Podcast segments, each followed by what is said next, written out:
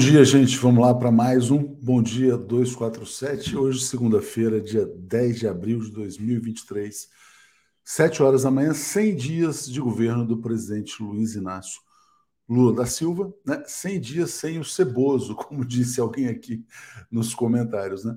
Bom, que alívio, né? A gente viver 100 dias numa normalidade democrática, sem ameaça de um golpe de Estado a cada dia e sem uh, uma pessoa completamente desqualificada é, nos brindando com a lambança do dia. Né? O Lula é um grande presidente, fez muito nesses 100 primeiros dias e vai fazer muito mais até o final do seu mandato. Bom, quero saudar toda a nossa comunidade aqui, todo mundo que celebra também esses 100 dias. Bom dia, Reginalíssima.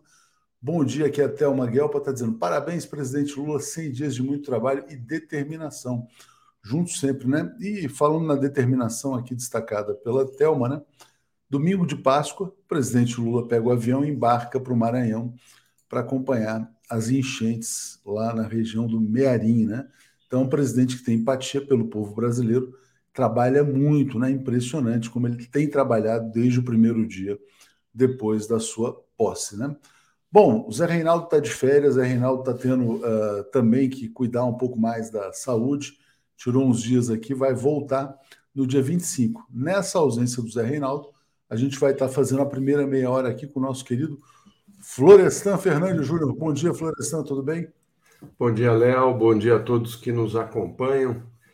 Estava uh, vendo aí você comentando 100 dias uh, do governo Lula. 100 dias é muito pouco, né? São três meses.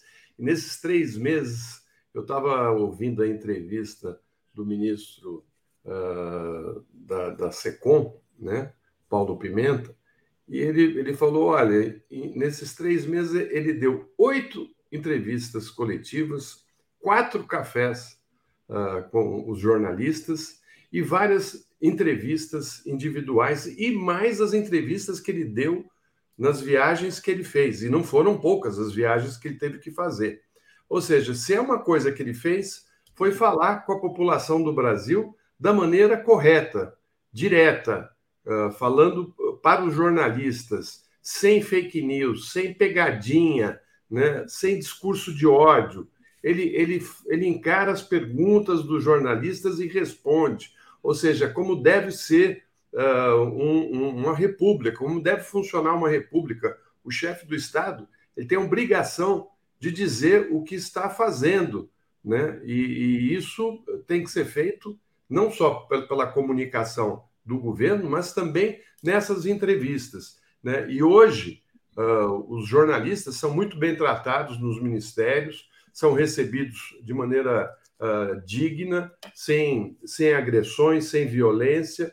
Enfim, nós aos poucos uh, estamos retomando o Estado Democrático de Direito, mas ele sabe, como você e eu, né, Léo, que nós ainda corremos risco porque uh, esse grupo de extremíssima direita continua articulado, continua utilizando das fake news, continua utilizando a máquina de ódio uh, e transferindo o gabinete do ódio do Palácio do Planalto para algum outro lugar, não sei aonde, né, mas eles continuam operando.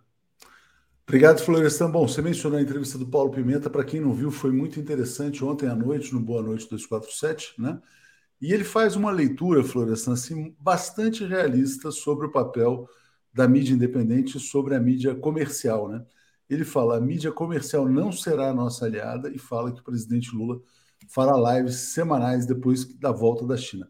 É, tinha uma pergunta aqui sobre a questão das notícias internacionais. Obviamente, a gente vai atualizar o site com notícias internacionais, como se o Zé Reinaldo lá estivesse, e vamos tentar trazer aqui, na medida do possível, muitas notícias internacionais também, né?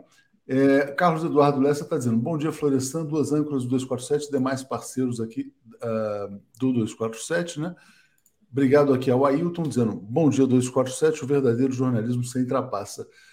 É, foi interessante, Florestan, nesse ponto da entrevista. Eu perguntei para ele, quer dizer, como é que uh, ele via a relação com a mídia corporativa, e ele falou o seguinte: olha, não podemos ter nenhuma ilusão, né?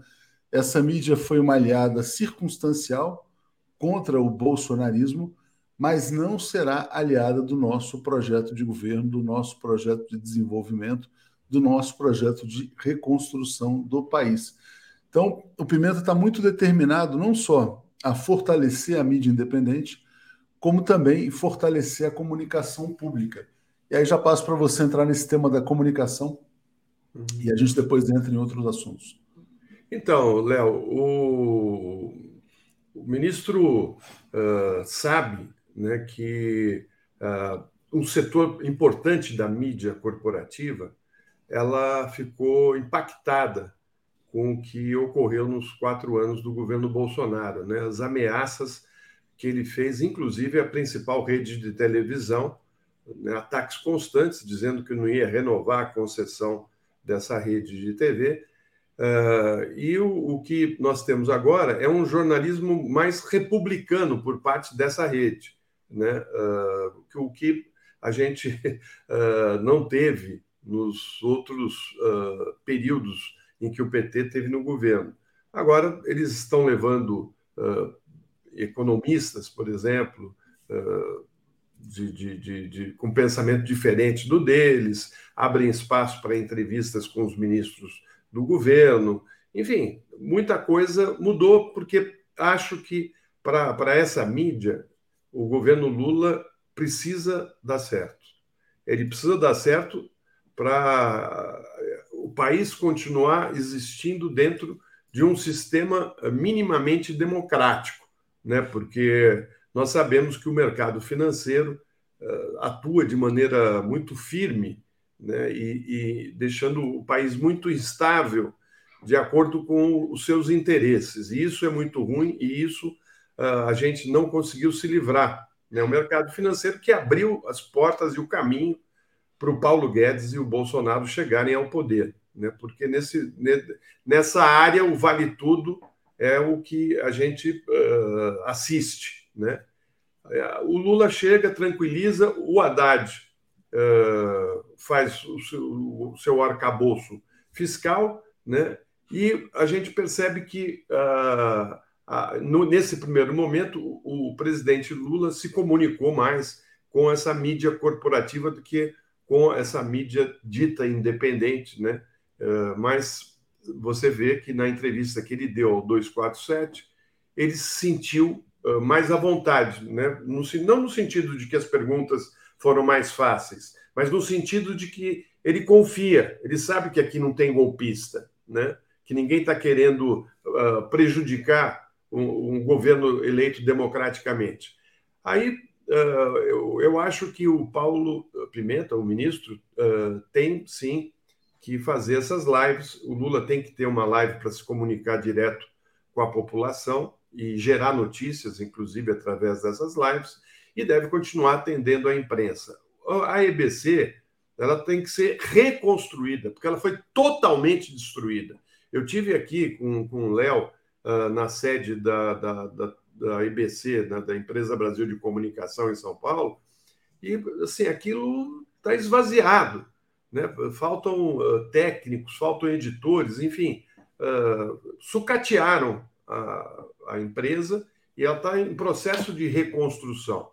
Mas uh, boas coisas já estão ocorrendo dentro da EBC, né, como o, o programa Sem Censura, que o, o próprio Léo participou com o Cacai, uh, ele vai ser, já passou a ser transmitido aqui pela TV 247, num acordo que o 247 fez com a EBC para poder transmitir, inclusive, uh, os, os programas que que virão, porque ele, ele passa a ser diário, né, com a Cissa, né, aquela atriz. Cissa, o que, Léo? Você lembra Cissa Guimarães. Guimarães. Cissa Guimarães vai ser apresentadora, mas acho que daqui a algumas semanas ainda. Acho que ainda está é. em processo.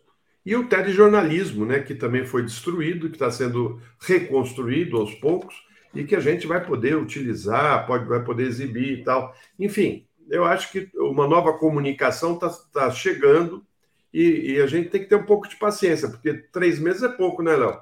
Tem que ter paciência. E esses processos de governo são complexos, né? As pessoas às vezes têm muita pressa.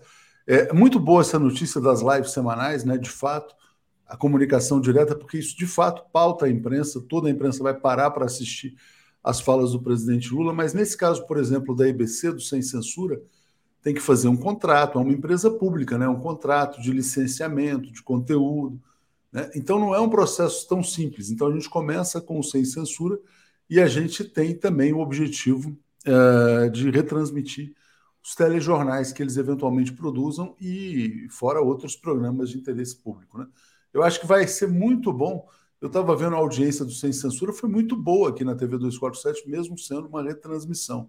Ou seja, a gente vai poder, na verdade, aumentar o alcance dos conteúdos produzidos pela TV pública no Brasil. É, Salmi Sobrinho está dizendo: só quero que Lula, traga da China o trem de alta velocidade. Será que trará alguma joia das Arábias?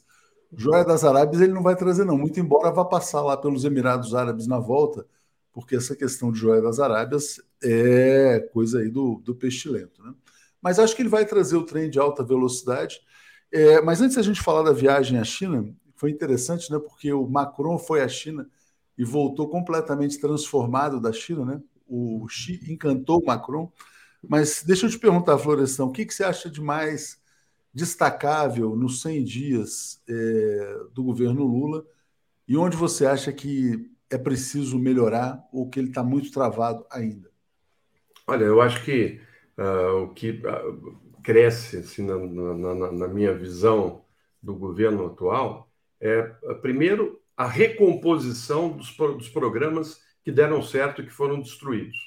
Né? Então, assim, eu via a, a mídia uh, corporativa ontem, um dos sites uh, conhecidos, falando, ah, porque só está trazendo coisa do passado, né? Que, que o governo Lula não estava trazendo nada de novo. Acontece que esses projetos de inclusão social uh, mereceram a atenção do mundo todo e foram premiados no mundo todo Uh, e o país teve uh, um, uma redução da pobreza de uma maneira muito grande, da fome, que chegou a ser uh, praticamente eliminada do país. Né? Nós retomamos a fome com os governos Temer e Bolsonaro. Então, eu acho que o governo Lula fez muito bem em. Bom, onde nós paramos quando houve o golpe? Nós paramos, nós tínhamos o Bolsa Família, nós tínhamos Minha Casa Minha Vida, nós tínhamos luz para todos, enfim, era uma série de projetos, a vacinação, né? Então ele remontou tudo isso, né? Remontou, relançou, né? E, e, e isso é, é, é, muito importante para uh, atender essa população carente do Brasil, que é imensa, né? Depois ele, ele, ele uh, faz um caminho, que esse demora um pouco mais, de retomada das grandes obras públicas. Né? E aí, tentando uh, recuperar a indústria da construção civil, uh, das grandes obras, né? da, da engenharia. Né? ele já está sinalizando para isso, porque essas grandes empresas de engenharia trouxeram muitos recursos e deram, geraram muito emprego, diretos e indiretos. Né? Acho que o, o na área da saúde, o, o, Lula fez em três meses um golaço. Né? Na, na área da, da, da, da, da defesa do Estado Democrático de Direito e dos direitos humanos, também. Né? Você vê que as ações que ele, que ele tomou durante crises graves, né, como a, a, a inundação de São Sebastião, por conta das chuvas, ele foi lá, ele conversou com os prefeitos, com o governador, colocou recursos à disposição dos prefeitos. Só um parêntese, Florestan. Ontem ele estava no Maranhão, né? Ontem, ele, em pleno domingo de Páscoa, foi ao Maranhão prestar solidariedade às vítimas das chuvas também. Ou seja, o Brasil renascendo, Léo. A Páscoa não é o renascimento. O Lula está ajudando a, a, fazer o Brasil renascer né, das cinzas que, que, que nos deixaram. Então, uh, você vê que o, o, Lula não parou um minuto, ele trabalhou o tempo todo. Ele teve em vários países, visitou quase que o Brasil inteiro, uh, não para ficar fazendo populismo, mas para atender uh, a, a, população necessitada. Né? E você vê a maneira calorosa que ele é recebido. É, lá no Maranhão, inclusive, o, o, vídeo que a gente recebeu uh, do, da, da, passagem dele por uma das das cidades, é uma coisa impressionante o carinho que a população tem eh, por, pelo Lula. E é para eles que ele tem que governar, Léo. E, e, acho que essa mídia corporativa sabe disso, que o Lula uh, vai atender uh, aos interesses de, desse, dessa uh, parte da população brasileira que é maioria, né? Acho que Lembrança importante aqui, Florestan, da Priscila Assunção, né? Só a defesa dos Yanomamis vale por isso. 100, né? 100 dias Exato. também, que se fosse só isso, já era muito importante, né? Parar com o genocídio na região Yanomami, né? É, mas, obviamente, quer dizer, acho que as pessoas também, quer dizer, quando criticam, né, elas estão olhando o seguinte, Florestan, olha, é, o presidente Lula ainda não, não conseguiu se libertar completamente do golpe de 2016, ou seja, das medidas implantadas após a chamada Ponte para o Futuro. Independência do Banco Central, política de preços da Petrobras, é, todas as amarras que foram colocadas na economia que hoje estão segurando o crescimento da economia brasileira.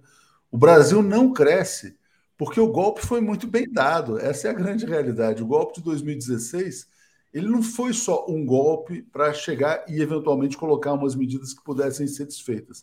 Eles fizeram a lei das estatais, que impede as nomeações, eles fizeram a independência do Banco Central, ou seja, eles colocaram várias bombas terrestres que o Lula está tendo que desarmar pacientemente. Né? No caso do Banco Central, ele está olhando só para daqui a dois anos. Então, o presidente Lula vai tentar acelerar a economia, mas para trocar um presidente do Banco Central, é 2025, final de 2025. Né? Aliás, ontem surgiu a notícia de que o favorito é o Gabriel Galípolo, secretário executivo do Fernando Haddad. Então, é, também ressalto a necessidade aqui de um pouco mais de paciência, porque esse golpe tem que ser desfeito pacientemente, né? Diga. É, mesmo porque ele não conseguiu ainda uma maioria segura eh, dentro do Congresso, né? Porque se ele tivesse maioria segura, ele já tinha desfeito uh, essa medida que uh, determinou que o Banco Central teria uh, um, um, presidente com mandato de dois anos e que seria imexível, né? Porque é, o sujeito está sentado ali, né? E, e e o presidente que foi eleito não pode mexer, né? Quer dizer, então ele faz uma política totalmente diferente da do, do, do, compromisso que o Lula assumiu com os eleitores e joga contra o país, joga contra a economia do país. O Lula está uh, sendo paciente, né? Porque ele percebeu que, que esse é um jogo que vai depender muito do talento dele de descobrir brechas e caminhos para uh, tomar o rumo do desenvolvimento. Você vê, os três maiores parceiros comerciais do Brasil. Né? O, o, primeiro deles, o mais importante, a China. O segundo, os Estados Unidos. O terceiro, a Argentina. Qual foi a primeira visita do Lula como presidente? Uh, qual país? Foi a Argentina. Ele foi para a Argentina se encontrar com o Fernandes, né? um parceiro que estava à margem, que tinha sido colocado à margem pelo Bolsonaro. Né? Retomamos nossas relações, são importantes essas relações, esses, acordos feitos pela Argentina e pelo Brasil. Depois, ele foi para os Estados Unidos, ficou menos de 24 horas nos Estados Unidos e uh, não conseguiu uh, grandes acordos, né? mais acordos específicos na área uh, da, da, da, da, questão da, preservação das florestas, do meio ambiente. Né?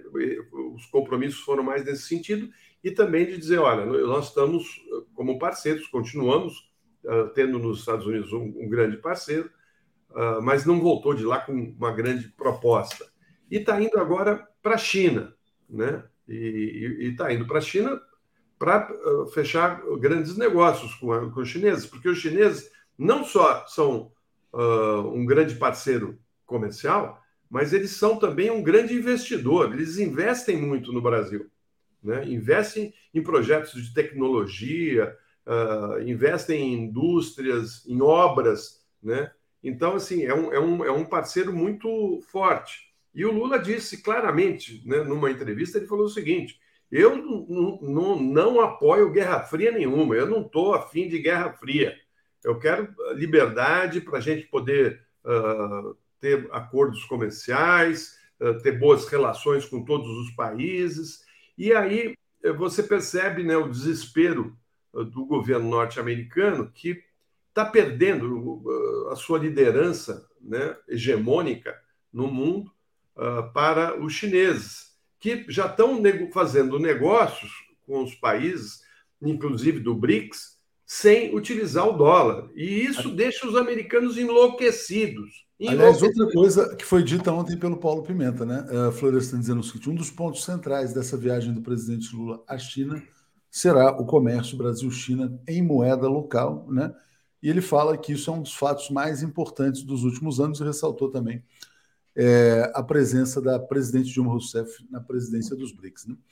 É, o Salmo Sobrinho falando sobre essa questão do trem de alta velocidade, também tem uma, tem uma possibilidade que o trem de alta velocidade no Brasil comece pela região Nordeste, viu? ligando grandes capitais do Nordeste. Isso pode ser muito interessante. Reginalíssima, com programa sem censura, é, EBC e TV 247 inauguraram boa parceria. Entrevista com o Cacai foi excelente e com muita audiência. Isso me deixou muito contente, o que mostra né, que a gente pode contribuir muito para o avanço da comunicação pública. É, você falou sobre China, vamos entrar nesse tema aqui. Bom, Macron, né? O Macron foi à China, foi recebido com toda a pompa pelo Xi Jinping e depois, uh, Florestan, ele concedeu entrevistas à imprensa francesa dizendo que a França não pode mais ser capacho dos Estados Unidos e não tem que se meter na questão de Taiwan. E e o Macron e o Xi também, na verdade, assinou um super checão lá, comprou muitos aviões da Airbus, vai comprar aviões da Embraer também. Então, a, a China tem feito uma diplomacia muito eficiente, porque, na verdade, ela tem muita capacidade econômica e também ela tem adotado uma postura construtiva, né, de dizer não às guerras. É, sobre isso, antes de te passar a palavra, eu quero só colocar aqui o que foi o editorial do jornal O Globo do dia de hoje, né? é, o Globo faz um editorial dizendo que, os, que o presidente Lula não deve desafiar os Estados Unidos na sua viagem à China, assim, na cara dura, dizendo que o Lula não tem que entrar no tema da Ucrânia, porque isso não diz respeito a ele, deixe isso aí para os americanos resolverem, é mais ou menos isso. Mas o Lula vai falar do tema da paz. Então já passo aí para te ouvir sobre esses dois temas aí. É engraçado, né? Você vê esses jornalões aí querendo ensinar o Lula uh, a governar o Brasil, né? Ele que está no seu terceiro mandato é, é, uma piada, né? Ele que uh, hoje, sem dúvida, é um símbolo, né? Da, da, da, liderança mundial, né? Ele é recebido como um, talvez no momento o mais importante chefe de Estado do planeta né, conseguiu vencer uma eleição suja, né, para dizer o mínimo. Venceu o, uma, uma, eleição contra o, o, um candidato de extremíssima direita que beira ao nazismo. Né? E aí uh, eles querem dizer para ele: olha, faça isso ou faça aquilo.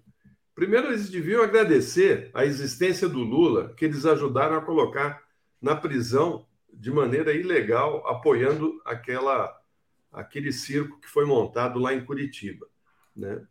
Uh, eu acho que o Lula sabe muito bem se comportar, né? ele não vai comer pizza na calçada, né? não vai ficar batendo papo com o garçom. Né?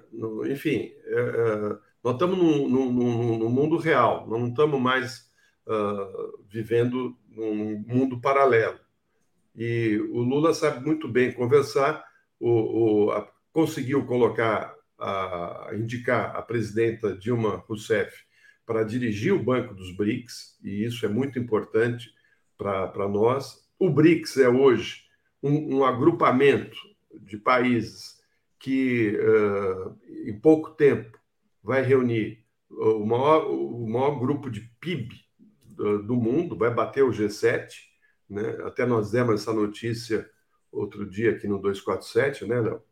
Uh, e, e, tem muitos países querendo entrar no, nos BRICS, né, nesse grupo. Então, eu acho que essa viagem vai ser um sucesso, eu não tenho a menor dúvida disso. Acho que ele vai ser extremamente diplomático. Ele sabe que essa guerra uh, foi uma guerra muito provocada pelo governo norte-americano, que levou uh, de roldão toda a, Europa para o confronto, né? E, e, se você for ver, o, o próprio Macron está sentindo na pele os efeitos dessa guerra com uh, a crise de energia que a Europa está enfrentando por conta uh, do, do, do, preço do petróleo e da energia que era uh, que vinha né, da, da, da, União Soviética, que era entregue pela União Soviética, antiga União Soviética, a Rússia hoje. Enfim, eu acho que o, o, o editorial da, do Globo é um editorial só para falar: olha, você não, não tem que flertar com os, os de lá, né? você tem que ficar com o pé nos Estados Unidos. Né? Aliás, Léo, é, o governo Biden teve a oportunidade de, de tentar fechar acordos com o Brasil, mas você vê que eles não fazem um movimento nesse sentido, né? Uh, eles, eles parece que só querem uh, fazer essa, essa, essa manter a América do Sul como seu quintal, né? Eles não, não conseguem conceber que o Brasil possa ser um, um país protagonista. E vamos ver, né? Porque o Brasil tem um, uma economia muito mais forte que a do Canadá e que da Austrália. Né? E por que, que nós somos tratados dessa maneira? Né? Deixa eu então... só trazer um comentário aqui, Florestan. Acho que teve aqui uma incompreensão Antes eu vou ler aqui a Miriam dizendo: é incrível como os golpistas conseguiram um mecanismo de continuar governando, mesmo após saírem do poder, através da política monetária. Não só a política monetária, mas o conselho da Petrobras, várias coisas que eles amarraram, na verdade, no governo brasileiro. Marcelo Barreto fala assim: qual o problema do presidente Lula conversar com o garçom? Não é isso, quer dizer, o Lula conversa com todo mundo. Né? Mas o Lula é, é que o Bolsonaro não dialogava com os chefes de Estado. É, essa, é esse contraste. O Lula é um estadista, o Bolsonaro era um, uma pessoa que não tinha diálogo é, com ninguém. Né? Aquele encontro né, com os chefes, né, os, os, principais chefes de Estado do mundo, o Bolsonaro não conversava com ninguém, ele foi conversar com o garçom para falar para o garçom que ele era italiano também. É, mas não é nenhum problema com os garçons, hein? Pelo amor de Deus, é só para é, claro. É só, meu pai, meu pai, meu pai foi garçom, você sabe, né? Não sabia. É, meu pai foi garçom na vida dele. E, e ele, inclusive, tinha uma relação muito fraterna com os garçons.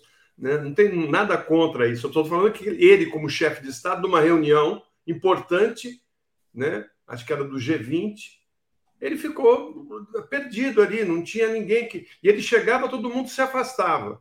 E aí ele foi numa mesa e ficou lá, comendo um negócio, tomando uma bebida e batendo papo com o garçom, que ficava olhando para a cara dele e falou assim: quem é esse sujeito aí?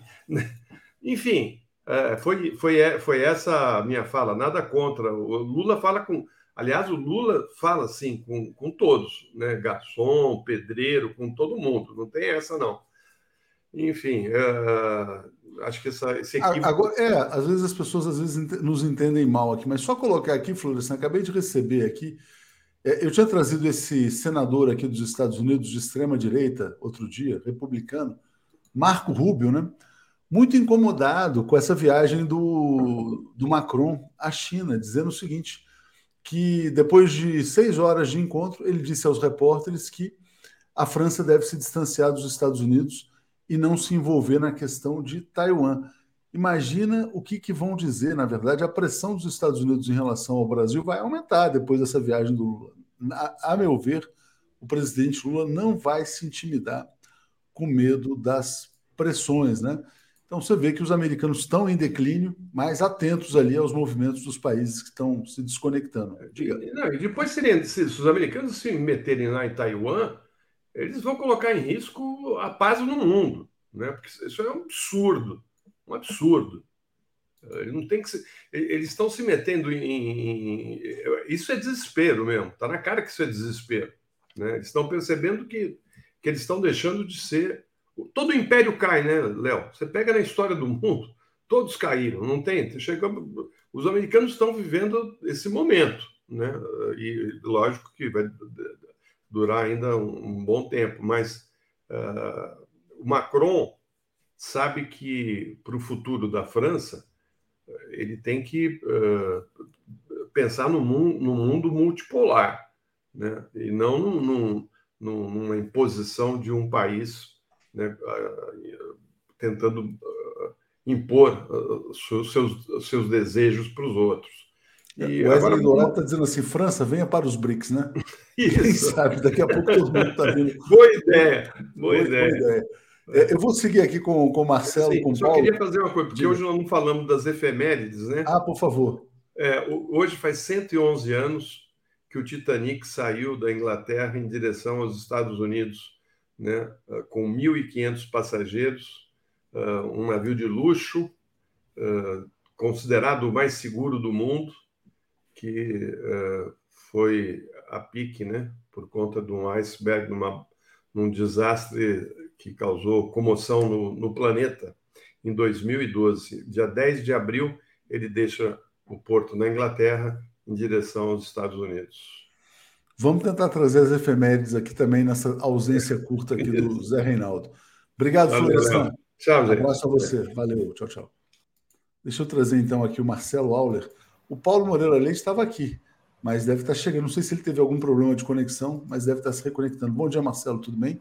Bom dia, Léo. Bom dia, comunidade. Uma boa semana para todos. Vamos lá. Vamos lá. Boa semana, Marcelo.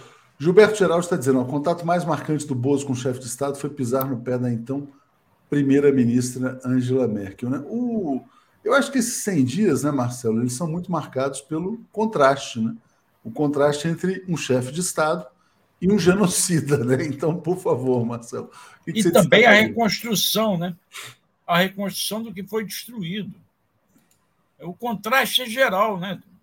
Você vê ontem o Lula, no domingo de Páscoa, saiu da onde estava, ele tinha ido para São Paulo e foi embora para o Maranhão, diante da chuva. Não ficou passeando, não ficou comendo com a família, almoçando com a família, como todo mundo faz na Páscoa, ou comendo ovo de chocolate. Foi lá e foi bem recebido pelo público. Esse é um contraste. Ele ter ido nos Yanomamis logo no início do governo e acabado com aquela aquele genocídio provocado à sociedade. Você vê a mobilização que a sociedade fez no Brasil inteiro, mandando alimentos para lá. Eu acho que esse é o papel da liderança. Esse é um papel que o Lula tem que fazer. Ele está indo à China, ele vai fazer uma live semanal, como o Paulo Pimenta anunciou ontem aqui, ótimo. Mas ele não pode deixar de ter o contato com o povo ele tem que viajar mais. Ele tem que levar os seus ministros a viajarem mais, a conhecerem a realidade do povo, por mais dura que ela seja. Isso ele fez, eu me lembro do primeiro governo dele. Não sei se você lembra, que ele pegou os ministros e levou lá nas palafitas na Bahia, em Salvador, para conhecer como é que era a vida nas palafitas. Eu acho que precisa fazer isso mais. Mais contato popular mais conversas, uma live, ótimo, desde que a live tenha duas mãos. Ele também responda a questões colocadas pelo povo.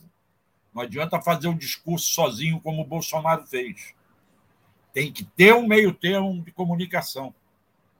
Ele receber questões como nós recebemos aqui no, claro. nos nossos programas. É, deixa eu só uh, te colocar aqui ainda sobre os 100 dias, Marcelo. Essa avaliação que foi feita né, nas redes sociais Flávio Dino, ministro com maior impacto nas redes nos primeiros 100 dias de governo Lula.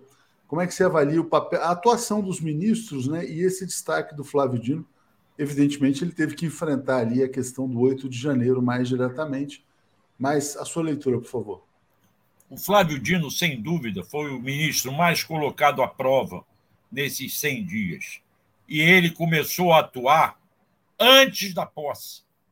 Não esqueçamos 12 de dezembro que eu estava lá no hotel, saí 10 e meia da noite para uma entrevista do Flávio Dino às 11 horas da noite, lá no Centro Cultural Banco do Brasil, onde funcionava o governo de transição, antes da posse, porém, portanto, para ele tomar medidas como futuro ministro naquele quebra-quebra que aconteceu 12 de, de dezembro, que queimaram ônibus, que tentaram invadir a Polícia Federal, Depois ele se aproxima, novamente se mostra atuante no 8 de dezembro, quando ele consegue convencer o presidente Lula a fazer intervenção e não GLO, como queriam os milicos, que seria parte do golpe que estava sendo montado. O Dino desmontou várias coisas, embora ainda haja outros a desmontar, tá? Ontem mesmo saiu uma matéria muito boa no jornal o Globo sobre a Polícia Rodoviária Federal, que ainda está com aquela portaria que autoriza os policiais rodoviários a participarem de ações dentro das favelas. Essa portaria já deveria ter sido derrubada e ainda continua valendo. A Polícia Rodoviária Federal, sob hoje, sob de ontem à noite para hoje, tem dois caveirões estacionados na superintendência da polícia aqui do Rio de Janeiro. Para que, que a Polícia Rodoviária Federal precisa de caveirão? Precisava, dentro do projeto Bolsonaro, de militarizar essa Polícia Rodoviária Federal para fazer um golpe, para ter uma polícia dele, de confiança dele. Já que ele não dominou completamente a Polícia Federal, ele tentou fazer a Polícia Rodoviária Federal uma polícia dele. E isto precisa ser desmontado. Isso ainda não está totalmente desmontado. Mas, sem dúvida nenhuma, Léo, voltando ao seu questionamento, o Dino é aquele ministro que mais se mostrou e mais apareceu ao lado do Haddad, que aí não tem comparação por outros motivos. Né? E daí, da, da, da ministra da Saúde, pelo trabalho que ela vem fazendo.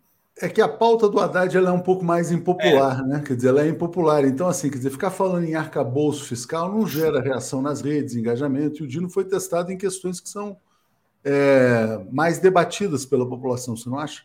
Sim, pois é.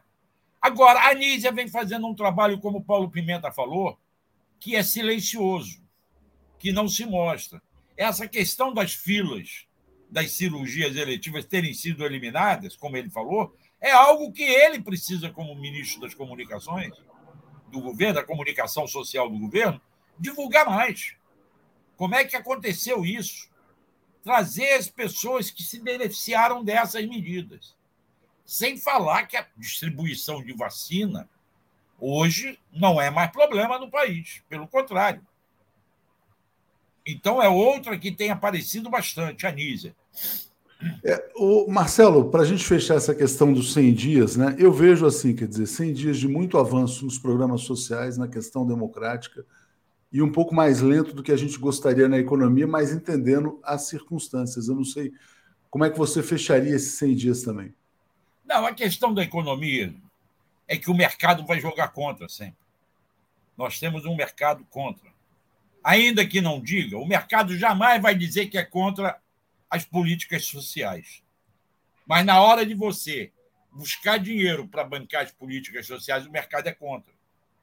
Ele não vai falar mal da, das políticas sociais. Mas ele vai jogar contra quando forçar a barra em manter tudo como está na política econômica, em manter o rentismo, em exigir superávites, quando você, na verdade, precisa de solucionar problemas imediatos da população, como a fome, como as escolas.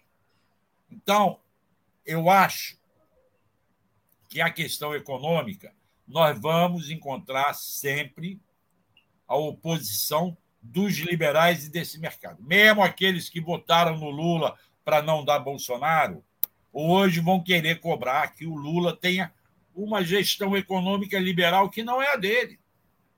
Ele não foi eleito com isso. A maior parte que votou no Lula votou numa outra política econômica. É, aliás, eu não sei se você viu a pesquisa Datafolha, né? A minoria é a favor da privatização, né? É. Que ela pesquisou ontem, mas a Folha destaca: a minoria cresce e há mais gente, mais gente favorável à privatização. É, houve um crescimento ali entre aqueles que aprovam a privatização, mas o número daqueles que são contra as privatizações é bem maior, ainda é maior.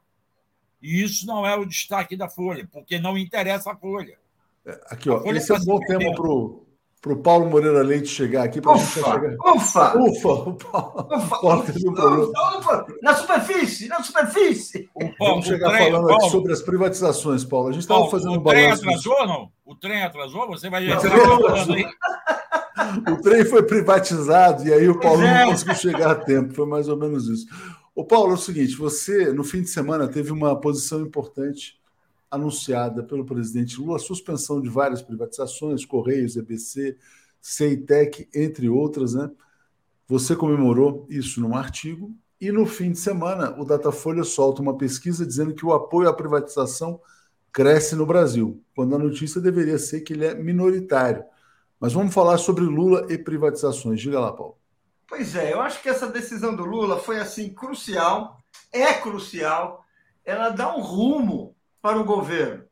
Ela, quando você diz que você está ah, ah, ah, defendendo as estatais, você está deixando claro que é o governo, que aquelas, aquelas forças na qual o Estado se manifesta, que vão responder pelos grandes momentos, pelas grandes decisões do destino do país. Não vão ser os interesses privados, que nós sabemos que são, que são de empresas que têm interesses particulares, que estão aí defendendo interesses estrangeiros, defendendo interesses de acionistas, e que não têm uma visão nem um ponto de vista que estratégico para a história do Brasil. Então, é uma decisão histórica quando ele diz: olha, aquelas grandes empresas que estavam para ser privatizadas, que estavam ali, que o Bolsonaro ali empurrou para ver se privatizavam de qualquer jeito e não conseguiam, a começar pela Petrobras, ele tirou da lista, acabou. Ou seja, é um alívio, é um rumo, é uma decisão assim muito importante para quem realmente uh, votou no Lula e para quem aguarda, aguarda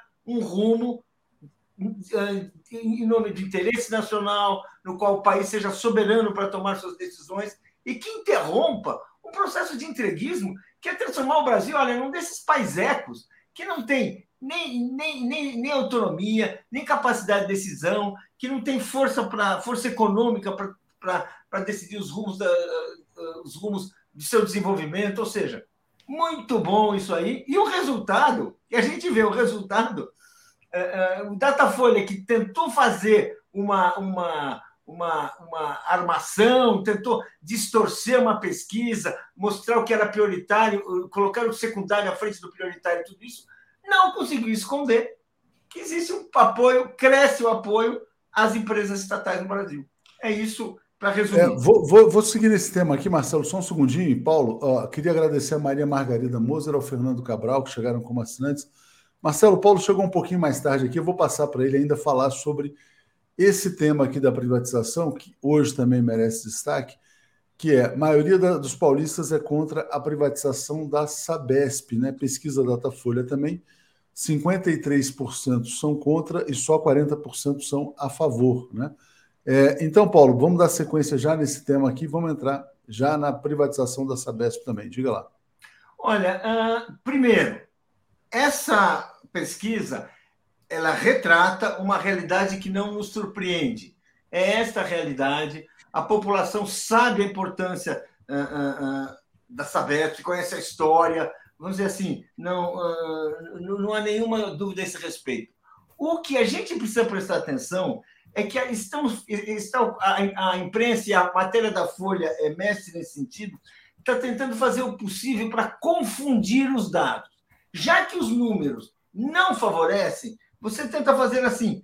No Brasil é 45 contra as privatizações. Gente, 45 a 38, não há dúvida, não há margem de erro possível, não há nada. Agora daí ela coloca assim: São Paulo é 43 contra, 42 a, a, a favor. Sobre o Porto de Santos, é 45 contra e é, 43 a favor. Sobre a Sabesp, é 53 contra, 43, 40 a favor. Ou seja, com toda essa campanha que vem desde a ditadura militar, assim que foi que era um regime privatizante, que fazia o possível para, para entregar as nossas riquezas, que de certa maneira, ah, ah, que não conseguiu fazer, mas ah, tinha todo um discurso, o empresariado que apoiava a ditadura, o empresariado privatista e tudo isso, bem, não conseguiu. Voltamos, tivemos governos privatizantes como o governo Fernando Henrique, e ainda assim a população, a resistência da população brasileira, a resistência de governantes responsáveis conseguiu preservar um patrimônio, e esse patrimônio está preservado. Conseguimos, perdemos algumas coisas, não há dúvida, mas alguma preservação foi feita. E aquela que era uma grande derrota histórica, que era a Petrobras, o Lula já se encarregou de trazer de volta. Ou seja, precisamos sim, uh, uh, uh, isso é um sinal importante e é um sinal para um país que não vai se render. Porque a gente não, nem, não interessa nem para o mundo e nem para os brasileiros que o Brasil seja aqueles países à deriva, né? que de repente vai para cá quando a maré vai para aquele lado, de repente vai para lá quando Washington fala grosso, vai para lá quando Paris e Londres querem outra coisa, e, e, não, tem mais, não tem mais poder de decisão sobre o destino. Poxa, um destino de milhões de pessoas, um destino de uma das cinco maiores países do mundo, que é referência no hemisfério sul. Como é que é? Não pode. Então, isso é muito importante. E é só desta forma, isso também tem uma questão que o Lula poderá dar um rosto para o seu governo, dar continuidade para o seu governo, e como ele disse, ele precisa de três mandatos. Esse projeto precisa de três mandatos. Não é um projeto para quatro anos, não. É, quem falou isso foi o Zé Dirceu, né? Que falou isso, falou isso numa entrevista ao Kennedy Alencar. Marcelo, essa campanha permanente a favor das privatizações, há uma resistência na sociedade brasileira, né? E essa posição sobre a Sabesp né, talvez possa frear um pouco o ímpeto do Tarcísio de Freitas. Diga, Marcelo. Espero que o Tarcísio ouça o povo de São Paulo. Né? Ele não parece muito disposto a fazer isso. É, tem uma outra pesquisa que mostra que a maioria ali de São Paulo não acredita que ele vai cumprir as promessas de campanha dele. Eu também acho que tem que dar uma freada nessas privatizações. Mais do que freada, tem que dar uma ré e recuperar alguns dos ativos da Petrobras que foram vendidos ilegalmente e a preço de banana, em troca de colar de pérola, provavelmente. Recuperar a Eletrobras. Não acho que essa, essa questão esteja resolvida. Tem que se discutir judicialmente como foram feitas essas privatizações é, nas coxas, como a gente fala popularmente nos bares e nas conversas de botequim. Entende? Rapidamente. Qual a base que isso se deu? Qual o estudo que se fez sobre o valor real dessas estatais que foram privatizadas? Culpa do Supremo que não que permitiu que é, subsidiárias da Petrobras fossem privatizadas sem passar pelo Congresso Nacional. Quando o Supremo autorizou isso, abriu as porteiras. Tinha, tinha assim, subsidiária também é estatal. Logo tinha que ser aprovado pelo Congresso, pelos congressistas. Não pode ser meia dúzia de pessoas no Palácio do Planalto que decide vamos privatizar a BR, BR distribuidora, e sai vendendo aí os postos de gasolina. Então, eu acho que não é só frear o processo de privatização é rever aquilo que foi feito, porque há questões, há áreas que o Estado precisa estar presente para garantir o desenvolvimento da sociedade como um todo, e não apenas em nichos maiores. Porque, na verdade, eles queriam chegar na privatização da Petrobras e do Banco do Brasil, da EBC. Onde já se viu privatizar a EBC para quê? para concorrer com a Globo, com a Record, com a SBT. Não. Tem que fazer uma TV pública. Fala, exatamente, quer dizer, exatamente. Marcelo, uh, Paulo, deixa eu só seguir com o Marcelo, porque tem um tema aqui que eu queria passar para ele, que ele já tinha destacado, que foi a decisão da Prefeitura de Blumenau de fechar as escolas por uma semana, que é o tempo que eles vão precisar para contratar seguranças armados e privados. Diga, Marcelo. Olha, eu, eu parabenizo a prefeitura por fechar as escolas uma semana, mas critico que isso tenha sido feito para buscar seguranças privadas. Eles deveriam fechar as escolas por uma semana, não fechar, suspender as aulas por uma semana e convocar a sociedade para dentro das escolas debater o assunto que está perturbando todo mundo. Não será com segurança privada na porta da escola que vai se resolver essa questão. O que aconteceu em Blumenau foi um louco que entrou numa escola e nem aluno era. Tudo bem. Talvez, se tivesse um segurança ali na porta, poderia ter evitado? Poderia.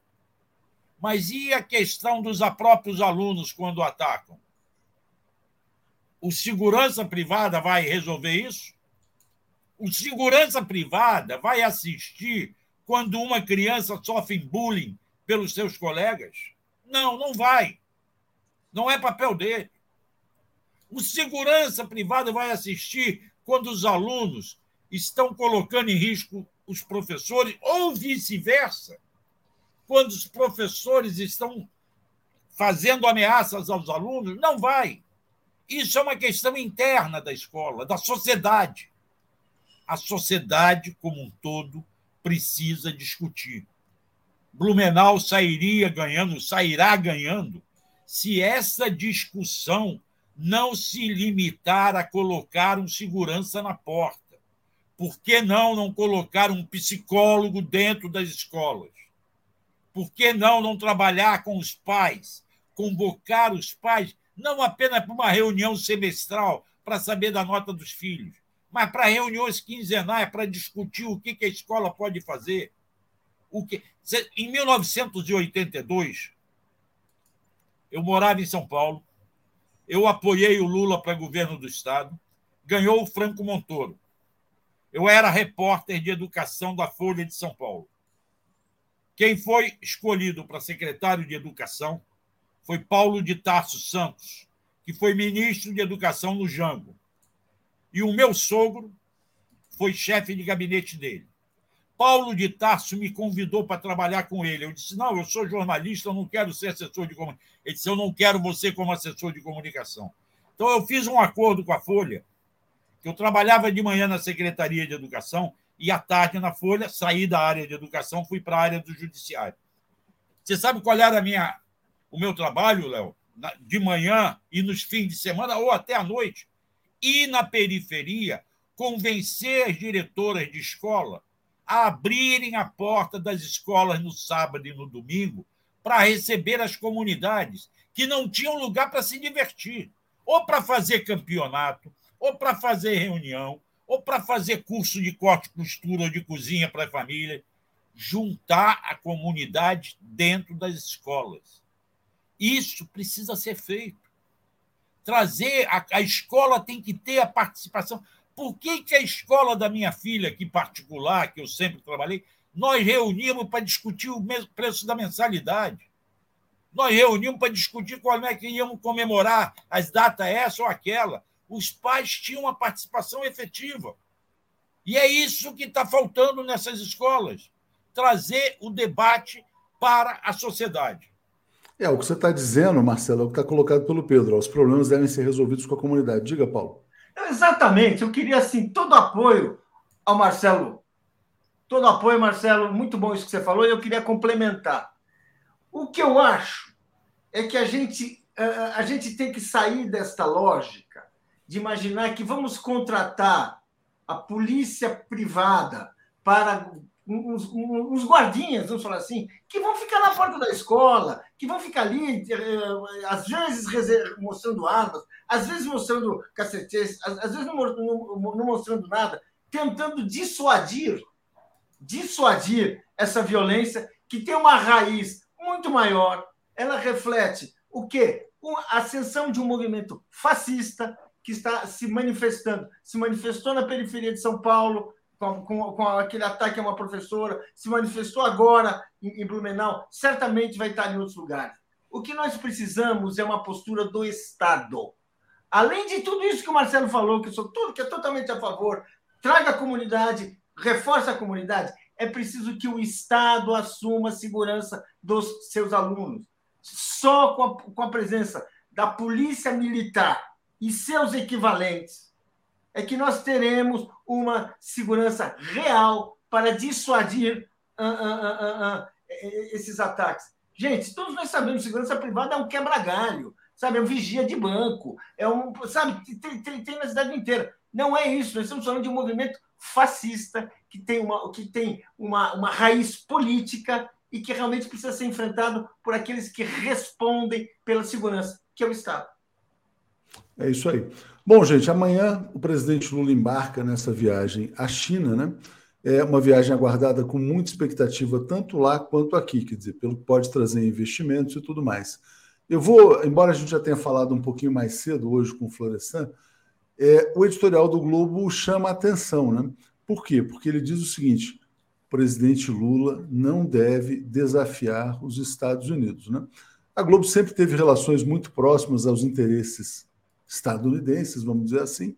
Né? O Brasil vive sob intervenção desde o golpe de 2016, está tentando se libertar dessa intervenção internacional. E a China, na verdade, está sinalizando aí grandes parcerias para o Brasil. Marcelo, eh, essa viagem do presidente Lula à China, aos 101 dias de governo, ele embarca amanhã, e os riscos que ela eventualmente pode trazer nessa preocupação aqui expressada pelo Globo. Diga lá, Marcelo. Qual o risco?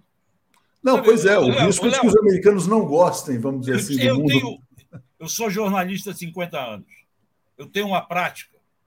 Eu não leio editorial, nem do jornal em que eu trabalho, para não me deixar influenciar. Não queria saber o que, que o jornal pensava. Eu ia trabalhar e fazer meu meu. Qual é o risco? Não há risco. O que está aparecendo é uma liderança mundial que está voltando.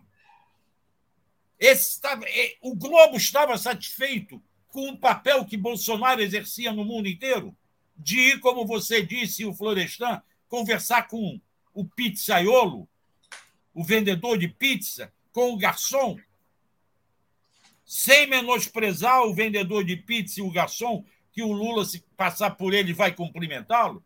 O Lula está indo para conversar com líderes mundiais. E tem mais aqui discutir a guerra na Ucrânia com na China, sim, porque pode sair solução dali. A China e o Brasil podem ter um papel importante.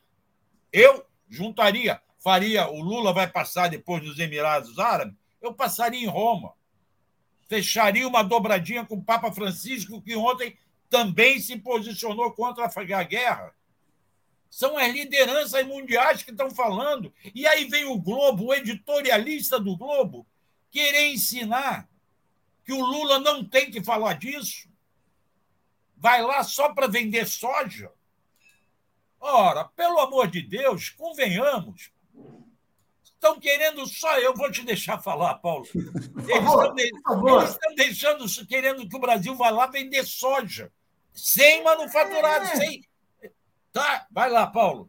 É que é o seguinte, Paulo. Marcelo: o projeto de país dessa turma, da burguesia brasileira, é um país de camelôs, de mascates. Eles não querem um país que tenha alguma projeção internacional e que seja capaz de debater os destinos, pelo menos de uma parte do globo, aquela parte que nos, nos interessa diretamente.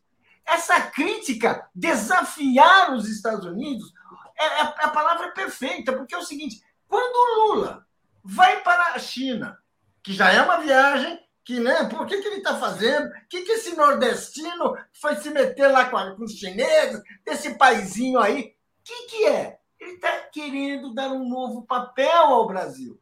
Tá, e esse papel é aquilo que o editorial do Globo, que apenas é expressão dos interesses do Império Norte-Americano, não suporta. Porque nós vivemos num país que tem uma história de uma acomodação da burguesia com os interesses do Império. É onde tem uma resistência que o Lula encarna. Então, o Lula é criticado porque quando ele vai para a China, e ele fala que ele quer discutir, que ele fala que tem que fazer acordos diferentes, que não precisa aceitar tudo aquilo que está lá. Ele está dizendo: nós temos um papel no mundo. E isso não só é maravilhoso, isso é perfeito, isso o mundo está de acordo. Não por acaso, quando o, o, o Brasil tornou-se um dos líderes do G20, não foi porque o Lula falava bonito, foi porque realmente o mundo estava, o mundo está percebendo que há uma mudança onde o Brasil tem um papel a desempenhar. E o que, que a, a, a turma do Globo, o que, que a burguesia do passado não aceita? Ela quer que fiquemos sem, sempre como cordeirinhos das potências. É isso que o Lula recusa e é por isso que eles vêm para bater no Lula. Mas está difícil, né? O povo não para de votar no Lula, o povo não se conforma mais com isso. E é uma questão política aí, e que o Lula dignifica os, todos os brasileiros que se interessam pelo nosso destino. É por, é por isso que o Paulo Moreira Leite fez o L, viu, Marcelo? É. Marcelo, você, para a gente. Já já vou chamar a Daphne e o Breno aqui, diga lá. Não, eu concordo, fecho com o que o Paulo falou. Nós temos que pô, seguir em frente. O Lula sabe o que, que ele está fazendo. Eu acho que o Lula sabe o que, que ele está fazendo e está fazendo bem.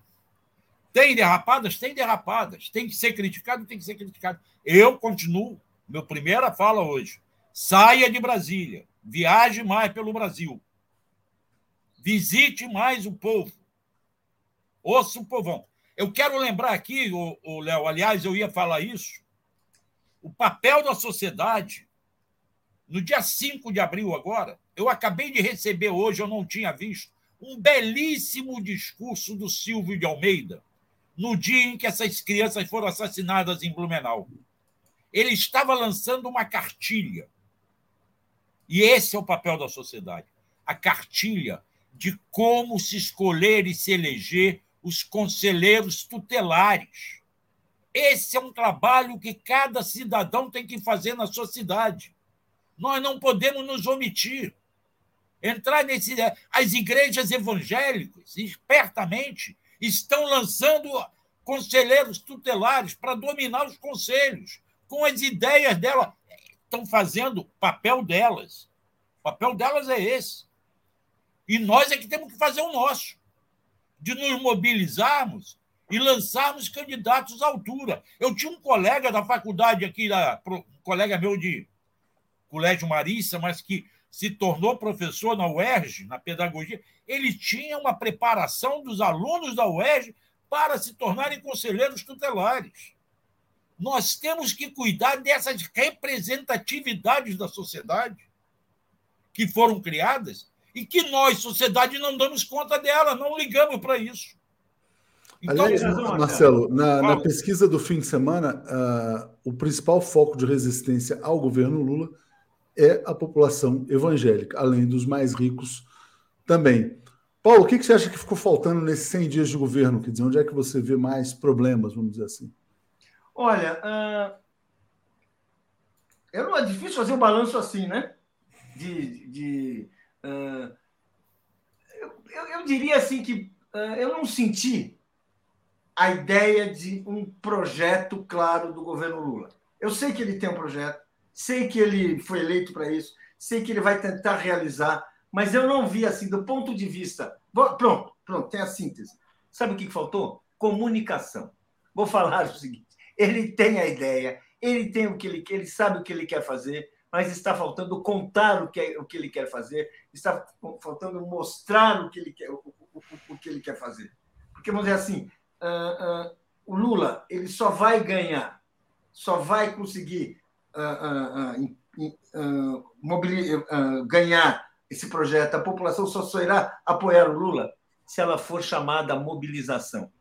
A mobilização, e isso é comunicação, gente. O Lula precisa comunicar mais, essa ideia de ter um programa semanal é muito boa e ela deve ser o começo de um projeto. Porque o Lula, o Lula vamos falar a verdade. Nós vemos uma sociedade que a população apoia esses projetos, compreende essa necessidade. Agora, uma sociedade onde nós temos uma burguesia absolutamente organizada, pronta para sabotar cada uma dessas iniciativas, nós estamos vendo, nós lemos, nós vemos essas pesquisas de opinião, assim, sabe, essas manipulações de, de, de, de pesquisa de opinião sobre privatização são vergonhosas, é caso de cadeia. Caso de cadeia. A população tem que ser, na verdade, é, informada, educada e mobilizada permanentemente. Exatamente. Obrigado, Paulo. Obrigado, Marcelo. Vamos seguir aqui com o Breno. Boa semana para todos vocês. Até amanhã. Valeu. Boa semana. Obrigado, gente. Abraço. Apresentação de Daphne Ashton. Bom dia, Daphne. Tudo bem? Bom dia, Breno. Tudo bem, Daphne? Bom dia, Léo. Bom dia, Breno. Bom dia, comunidade. Tudo bem? Léo, só um parêntese aqui sobre o que o Marcelo estava falando rapidamente, né? Sobre os conselhos tutelares.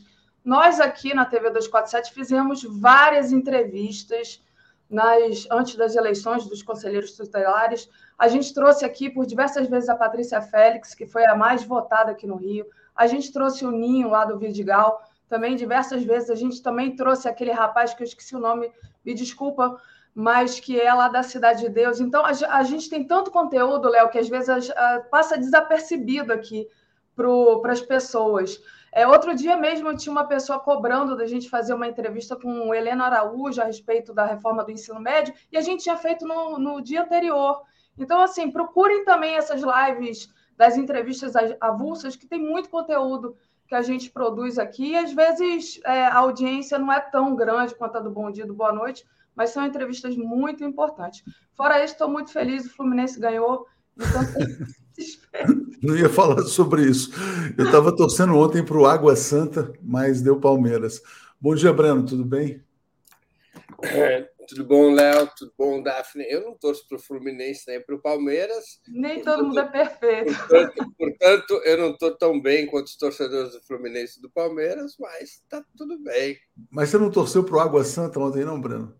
Um pouquinho? Não, você sabe que eu, eu gosto de bom futebol, cara. É é. O Palmeiras e o Fluminense ontem deram um show de bola, né? Tá certo. O Fluminense o bola... foi um jogo antológico. Olha, é. eu, vou, eu vou sair para ouvir vocês aqui, mas já, já peço, vou estar tá ouvindo o seu balanço sobre 100 dias, né?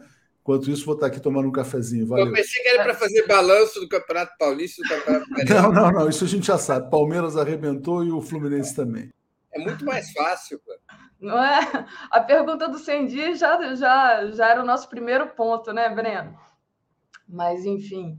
É, qual seria, Breno, o que você destacaria como as primeiras realizações do governo nesses 100 dias? Olha, a grande realização foi a derrota da intentona bolsonarista do 8 de janeiro. Até me chama a atenção que o governo não esteja destacando isso na sua publicidade. Né?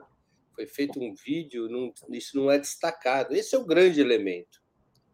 É, é na questão democrática que o governo, até o presente momento, revelou seus, seu maior potencial, seu, seu maior sucesso. É, o que aconteceu no dia 8 de janeiro foi decisivo.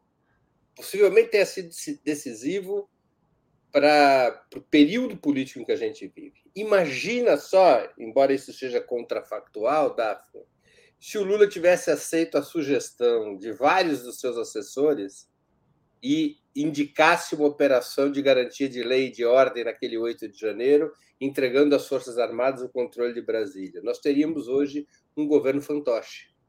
Nós teríamos hoje um governo sob tutela aberta das Forças Armadas. E ali o Lula conseguiu não só agrupar forças para isolar, desgastar e derrotar a intentona bolsonarista, como também para retirar as Forças Armadas um pouquinho de um espaço em que os oficiais bolsonaristas queriam colocá-la. Queriam colocá-las, ou seja, no, no, olho do furacão, controlando diretamente a situação política do país. Então, ali, o Lula reuniu forças civis importantes, até mesmo governadores bolsonaristas foram obrigados a prestar solidariedade ao Palácio do Planalto. Ele conseguiu falar para o país e para o mundo em alto e bom som, demonstrou força. Então, eu não tenho nenhuma dúvida em afirmar que o maior feito do governo até agora foi a reação ao 8 de janeiro.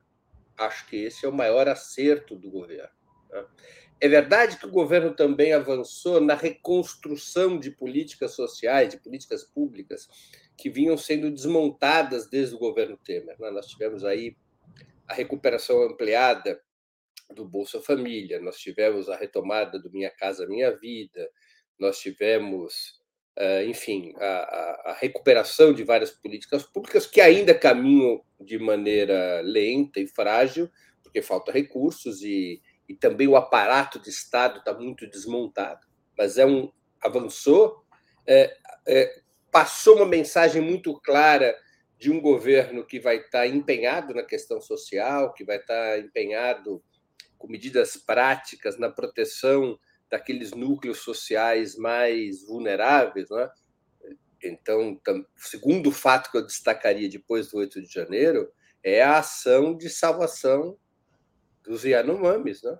Sim, importantíssimo. Então, foi, um momento também em que ficou muito clara a contradição entre o que representa o bolsonarismo e o que representa o governo Lula. E o governo Lula faz uma intervenção muito forte, muito dura ali, é, interrompendo ali sim uma verdadeira situação de genocídio, né? por ação e omissão, uma verdadeira situação de genocídio. Então ali também isso é um marco de que é um governo, como disse no seu discurso de posse o ministro Silvio Almeida, que era um governo que se importa com as pessoas e se importa especialmente com esses núcleos mais é, vulneráveis. Né? Então, é, eu, eu, eu, considero que esse conjunto de, de, de questões, com essa hierarquia, o, maior feito desse governo foi o 8 de janeiro.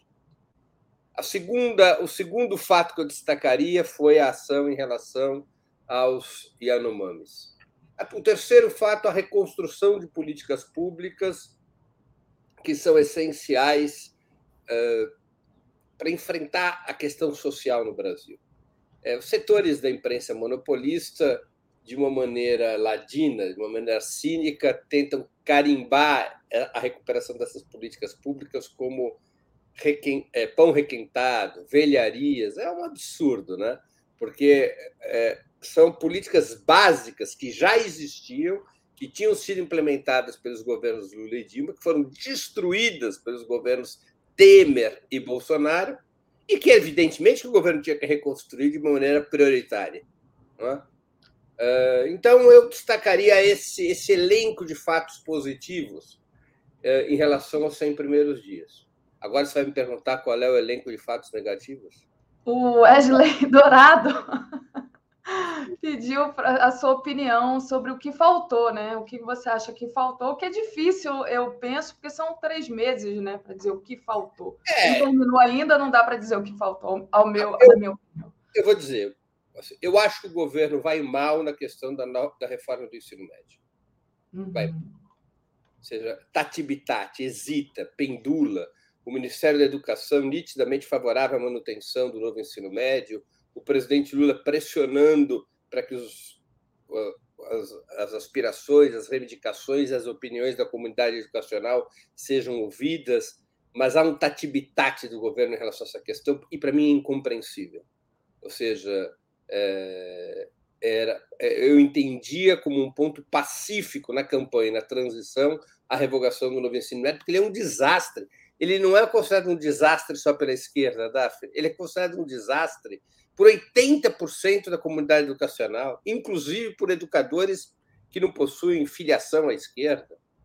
Ele é patético. O novo ensino médio é ridículo, expõe o país ao ridículo, deteriora as condições educacionais.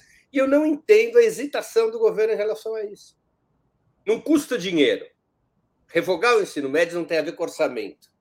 Revogar o ensino médio não tem a ver com contas públicas, tem a ver com concepção educacional.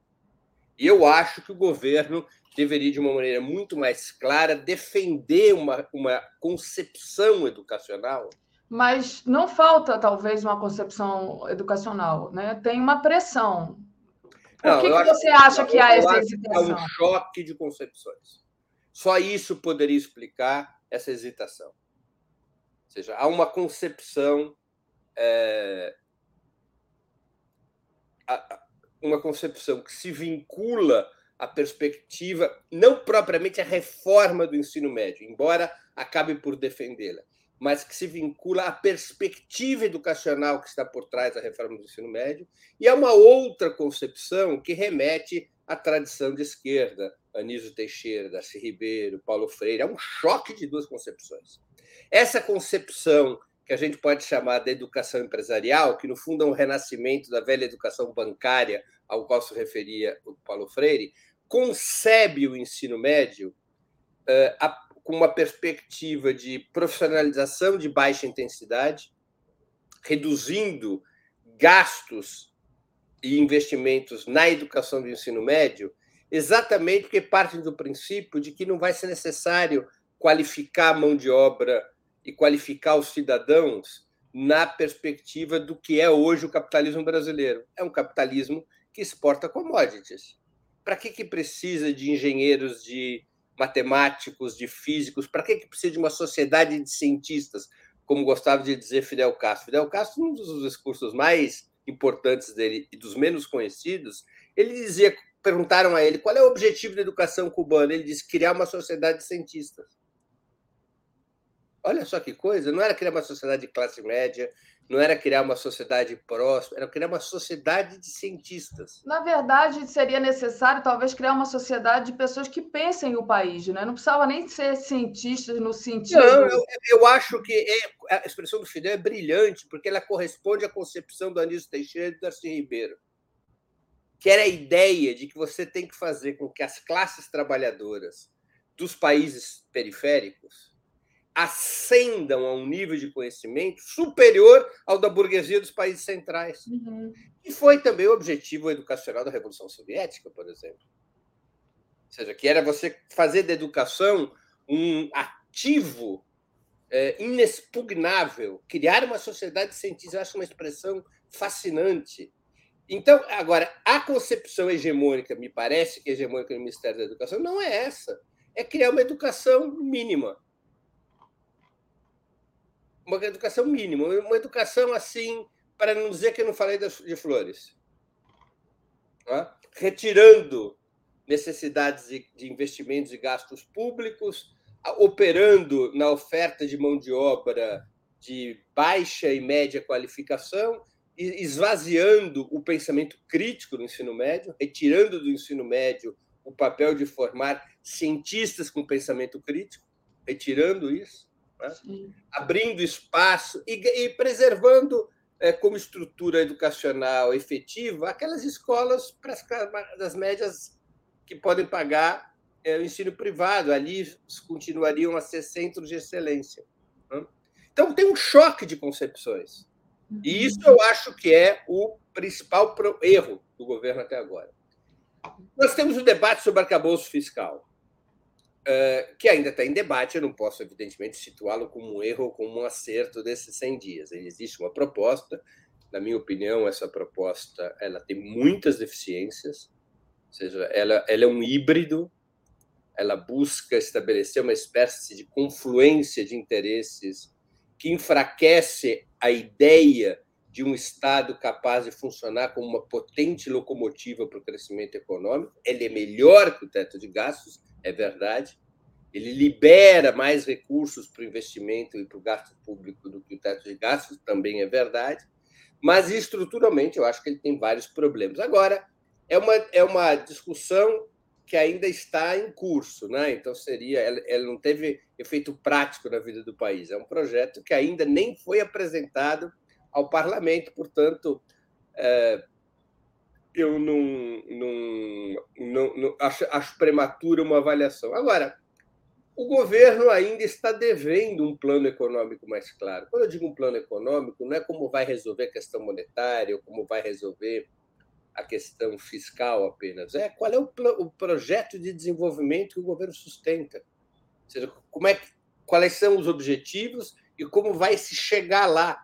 Porque fala-se genericamente em objetivos razoáveis aumentar a renda dos trabalhadores, diminuir a desigualdade de renda e riqueza, reindustrializar o país, é, melhorar a, qualificação do país para ciência e tecnologia. Tem vários objetivos genéricos, mas como é que vai chegar a esses objetivos? Em que prazo? Então, o plano, plano, falta ao governo até agora, num sentido estrutural da palavra, naquele sentido que o Celso Furtado gostava de empregar, falta planejamento. O Ministério do Planejamento brasileiro, já há muitos anos, é um Ministério de Planejamento Orçamentário. Ele não é um, Ministério de Planejamento.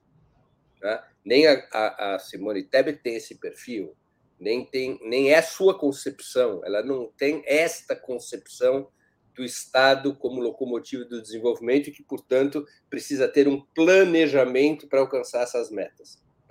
Então, eu acho que falta isso. Isso é uma outra deficiência desses 100 dias. 100 dias talvez não, for, não sejam suficientes para você consolidar plenamente uh, um planejamento dessa natureza, mas nós tínhamos que ter sinais mais claros a esse respeito. Falta isso no governo. Né? Falta, falta, essa definição uh, uh, importante, né? Na, na... Agora, e teve aí, você pode comentar problemas na comunicação, problemas. Aí você tem uma, uma gama de problemas nesses 100 dias que podiam ter sido melhor resolvidos, né? Podiam ter sido melhor. Mas eu destacaria como principal fato negativo a questão do ensino médio. Acho que essa é a. a... E a segunda, uma falta, uma, uma falta de clareza na concepção econômica e de desenvolvimento do governo. O governo sobre, tem... sobre a comunicação, ontem a gente fez entrevista aqui com o ministro Paulo Pimenta e ele detalhou bastante, inclusive, mudanças que é, vão ocorrer né, após a volta do Lula, como uma live, parece que vai ter uma live semanal. Mas. Breno, eu queria é, trazer um outro aspecto, só agradecer aqui aos nossos internautas, pedir para deixarem o like e compartilharem essa live. A Rita de Cássia Conceição, Conceição, existe pressão internacional para a privatização da educação. É muita grana que está em jogo. Cristina Vilas Boas, feliz Páscoa, pois tivemos nossos sonhos bons. Andei por uma pequena cidade, senti um clima de entusiasmo. É preciso reverberar o novo Bolsa Família. O Marcos Falcão é, sugeriu uma indexação dos vídeos das entrevistas curtas que a gente faz e a Célia Gomes mandou um apoio aqui. Breno, Agora, eu, eu, eu me esqueci é, de uma coisa que eu não, eu me, não me perdoaria se eu não recordasse, como fato negativo, o voto brasileiro ao lado dos Estados Unidos e da União Europeia contra a Rússia. Isso é um fato negativo importante também, né? nesses 100 dias. Acho que foi um vacilo na política externa brasileira. Tá certo. O Geraldo Santos diz assim: a comunicação de esquerda não tem um alvo, é preciso dizer à classe média que o neoliberalismo tira o futuro dos seus filhos. Na minha família, muitos faliram e ainda defendem essa política liberal. É, e eu acho que isso tem a ver também com a reforma do ensino, né? Na, na medida que você forma gente da classe média, né, que não tem acesso a essas escolas de excelência, meros repetidores, né, sem ensino que vai levar essas pessoas a serem pessoas reflexivas, né? pensar a sociedade, aí é mais complicado. E aí eu queria trazer um outro aspecto, né? É, o governo tirou os Correios e outras estatais, tais como EBC e outras, do plano de privatização, né? E aí eu queria que você fizesse uma reflexão sobre é, essa decisão, se você acha que o governo Lula vai ter força para estancar as privatizações, é, como é que está, em que pé está essa guerra, né, Breno? Passo para você. Outro fato positivo, né?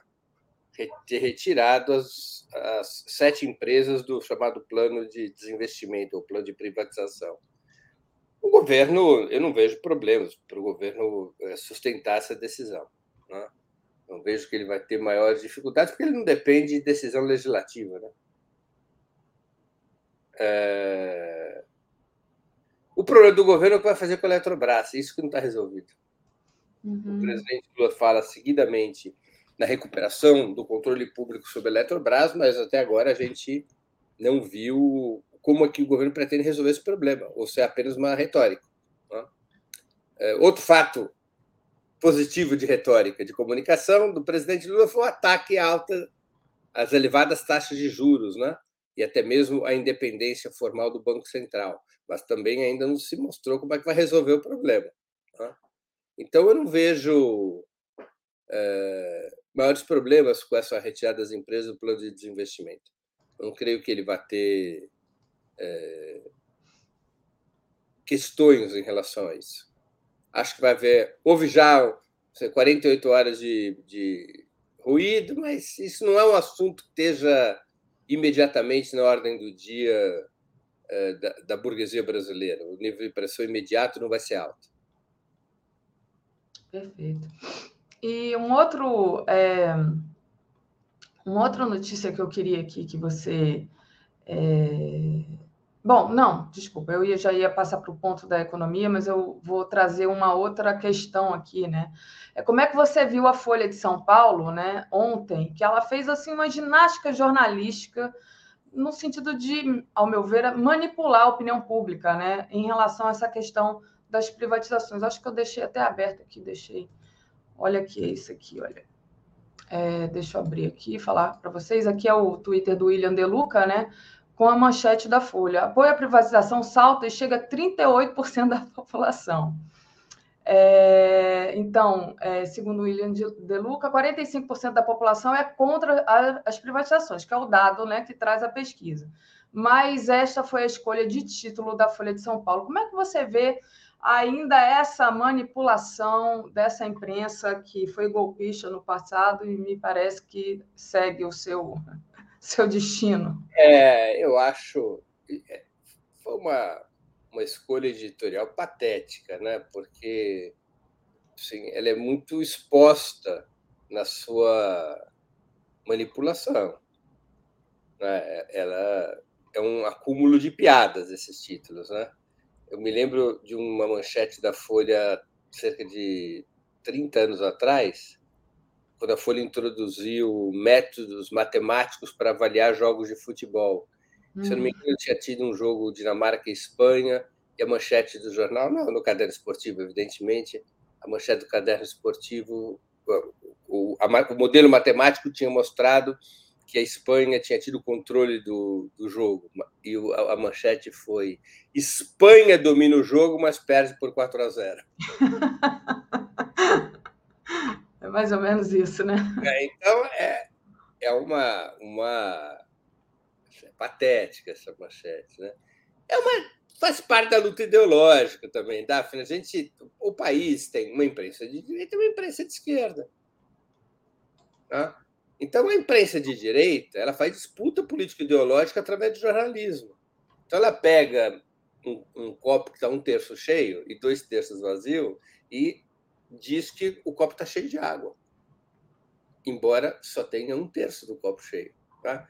Foi o que a Folha fez com essa, com essa pesquisa sobre privatização. Tá? É, é, patético, é uma, uma, uma contaminação do jornalismo. Hum? Uma contaminação do jornalismo. O, o, aqui no Brasil, especialmente nos últimos 20 anos, é, e olha que a Folha foi durante muito tempo o, o jornal dos grupos monopolistas, o mais rigoroso em separar o editorial do, do que era jornalismo. Né? A Folha defendia seus pontos de vista, mas com percalços, mas mais do que os outros, ela tentava proteger a informação jornalística dentro de algo razoável. Né?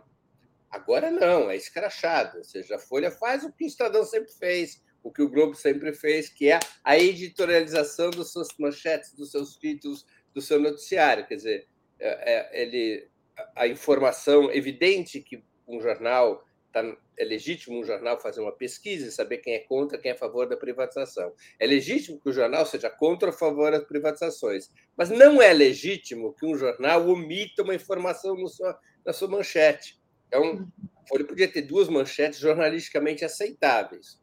Uma delas é 45% da população são contrários a privatizações, ela é legítima, porque é a posição majoritária, ou uma manchete mista também seria aceitável. 45% da população são contra a privatização, mas a aprovação subiu para 38%. Também é legítimo. Agora, não é legítima a manchete que eles fizeram. Né? Então, há uma, uma contaminação daquilo que é propriamente matéria informativa, matéria jornalística nos diários, nas televisões, nas rádios, com o que é a linha editorial dos proprietários, né? de uma maneira já sem. Já perderam os pudores. Antigamente havia mais pudor, agora se perdeu o pudor. Perfeito. É uma pena. É, é uma pena. Deixa eu agradecer é, aos internautas que estão nos acompanhando, pedir para o pessoal não esquecer é, de deixar o like e compartilhar a live. A Estela Bettini diz assim: o Breno não fica na superfície, vai à raiz do problema. Parabéns ao 247 de tê-lo conosco. Obrigada, Estela. É realmente um prazer trazer o Breno aqui às segundas-feiras. E, Breno, entrando agora na questão econômica, né? Que eu já ia direto para ela, mas resolvi fazer essa pergunta aí da Folha antes. O ministro Fernando Haddad disse na quinta-feira, é, numa entrevista, que considera o sistema tributário brasileiro muito injusto, né? E que o governo do Lula pretende corrigir distorções, taxando grandes empresas para reduzir os privilégios dos super ricos que estão mamando, aspas dele, tá, no orçamento público. E aí eu vou citar aqui o que ele falou. Ele diz, abre aspas, eu, como cidadão, considero muito injusto o nosso sistema tributário. Não acho justo fazer recair ajuste fiscal sobre quem está precisando de um empurrão para subir na vida, para crescer e para se desenvolver. E manter essas tetas abertas pelo orçamento sem transparência. E disse ainda, a minha vontade é listar o que está acontecendo. Para onde está indo o dinheiro público? Quando o cidadão souber o que está acontecendo, ele vai se indignar. É, e aí ele fala como se fosse né, o cidadão. O meu salário não sobe para esse bilionário continuar mamando no orçamento público? E aí o Haddad ainda acrescentou: vamos escancarar isso para o país tomar uma decisão sobre o que ele quer ser. Como é que você é, lê essa é, declaração do Haddad, né? Então, é, um avanço aí para taxar grandes empresas. Então, vamos, vamos aqui é, separar os temas, porque, na verdade, ele não está se referindo a taxar grandes empresas. Ele é o que dizia na matéria, né? Está se referindo a retirar os subsídios injustos das grandes empresas, não é, é. a mesma coisa. Ele não está propondo, pelo menos até o presente momento, um novo imposto sobre as grandes empresas. Ele não está propondo uma nova tributação sobre as grandes empresas. Ele está dizendo, o que, é, o que é importante que ele diga, uhum. que grandes corporações recebem subsídios inaceitáveis. O cálculo do governo é que se gasta em subsídio fiscal no país alguma coisa como 400 bilhões de reais ano. 400 bilhões. E muitos desses subsídios são para grandes empresas que não necessitam desses subsídios para manter sua, sua atividade. Né? É, é, é, que a matéria. É, a matéria a, é, é a Folha de São Paulo, né? É, a matéria está errada. É, a matéria está errada. Por, por isso que é importante essa leitura crítica da matéria. Né? Você falou, ah, ele não disse em taxar. Eu fui lá olhar na matéria, porque eu li a matéria e fiz a pergunta para você. Porque o que ele propõe é retirar os subsídios não é criar impostos para taxar as grandes empresas. São coisas diferentes. Uhum. O que acontece com muitas dessas grandes empresas é que os impostos existem, só que elas ficam isentas de pagar esses impostos em várias circunstâncias. Então, você tem várias áreas empresariais que possuem isenções é, tributárias. O tributo já existe, só que ele não é cobrado por alguma lei que permite esse tipo de subsídio do governo às suas empresas. É, eu acho correta a colocação do ministro da Fazenda, aliás, correta e, nesse caso específico, corajosa. Necessária, é, né? É luta de classe na veia, retirar privilégios desses grandes grupos empresariais. Agora, não é fácil. Por que, que não é fácil? Porque existem muitos tipos de subsídios no país. Tem alguns subsídios, Daphne, que se você retira, você desmonta a cadeia produtiva. Porque em determinadas cadeias produtivas, certas etapas, certos elos dessa cadeia produtiva, eles não poderiam sobreviver sem subsídio.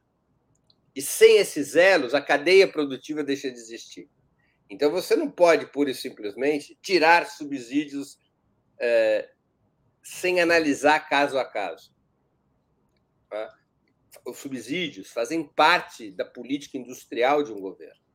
Agora, tem muito jabutinho árvore nesses subsídios, vocês têm muito, muito interesse patronal, interesse empresarial, que não tem qualquer justificativa do ponto de vista de política industrial. Tem muita mamata. Nisso, o ministro da Fazenda tem muita razão. Tá? Então, você fazer uma revisão desses subsídios é muito importante para o país. Eu tenho minhas dúvidas qual é a o, sobre qual é o montante de receitas adicionais que isso pode trazer. Eu acho que o cálculo do ministro, em algum momento da, da matéria, ele fala em 90 bilhões, né? de que poderia haver uma, uma que o governo eh, poderia recuperar como receita alguma coisa entre 90 e 120 bilhões uh, por ano, esse é um bom valor. O governo montou uma política fiscal, a proposta de política fiscal, para que ela funcione sem arrochar o país. Eh, você estava sem microfone, eu não te ouvi. Não, eu estava lendo aqui a matéria, mas desculpa, pode continuar. Eu ia trazer o um número, mas... Nessa matéria tem o um número? Tem um número aqui, sim, peraí. O titular da Fazenda também comentou que o presidente do Banco Central, com Roberto Campos Neto, fez um cálculo que mostra que o país deixa arrecadar cerca de 300 bilhões, mas isso aqui eu acho que é. não é esse número que você estava falando. Não, não. Aí o total dos subsídios. Não é o total. Uma... O país não pode eh, retirar todos os subsídios, isso não vai acontecer. É. Não, não diz, não. Não diz. Aqui não, não achei. Tem, tem várias situações nas quais, se o país retira o subsídio, as, os produtos é, que vão ser vendidos no mercado brasileiro vão ser estrangeiros. Pioraria a situação econômica do país, é, desindustrializaria ainda mais. Tem subsídios são essenciais. A, a, a perspectiva de retirar. 88 bilhões é, Segundo é, a estimativa da Fazenda, o Estado brasileiro subvenciona o custeio de empresas no patamar de 88 bilhões. É isso, é esse número. É um número importante, porque a política fiscal que está sendo proposta pelo governo, ela é, depende muito das receitas para o país não, não viver uma situação de arroxo fiscal.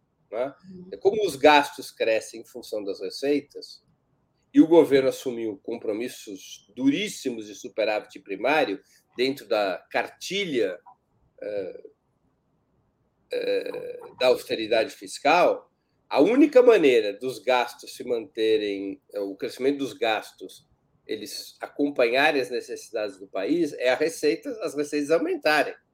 A única maneira de alcançar os superávites primários sem espremer os investimentos e gastos públicos é com as receitas aumentando. Então, o governo tem que fazer as receitas aumentarem. O próprio ministro da Fazenda já disse isso, né? que só neste ano ele precisa encontrar entre 110 e 150 bilhões de reais. Então, o governo está indo atrás das receitas.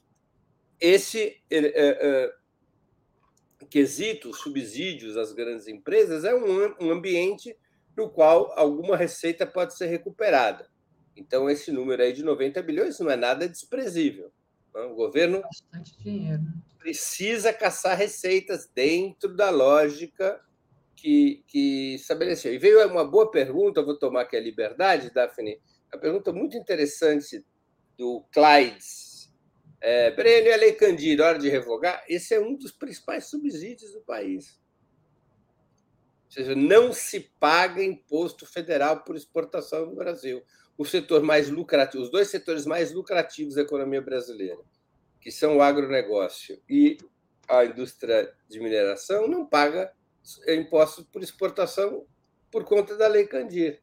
Isso levou a, a crises não só a uma queda da arrecadação nacional, e essa lei já existe há 25 anos, como também provocou dificuldades financeiras enormes para alguns estados da federação que vivem da exportação, como é o caso, por exemplo, do Rio Grande do Sul, né? que perdeu muita arrecadação com, com, com esse tipo de subsídio que foi adotado em relação à exportação.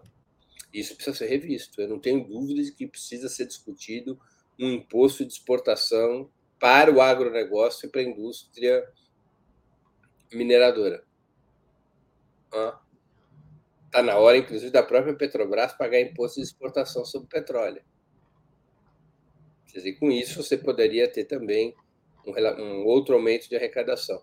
Então, vejo, para concluir, vejo com bons olhos a declaração do ministro, acho uma declaração correta, corajosa, e faz parte, seja, é, de ter, o, a aposta que o governo faz é escapar da austeridade fiscal embutida no novo arcabouço fiscal através do crescimento de receitas.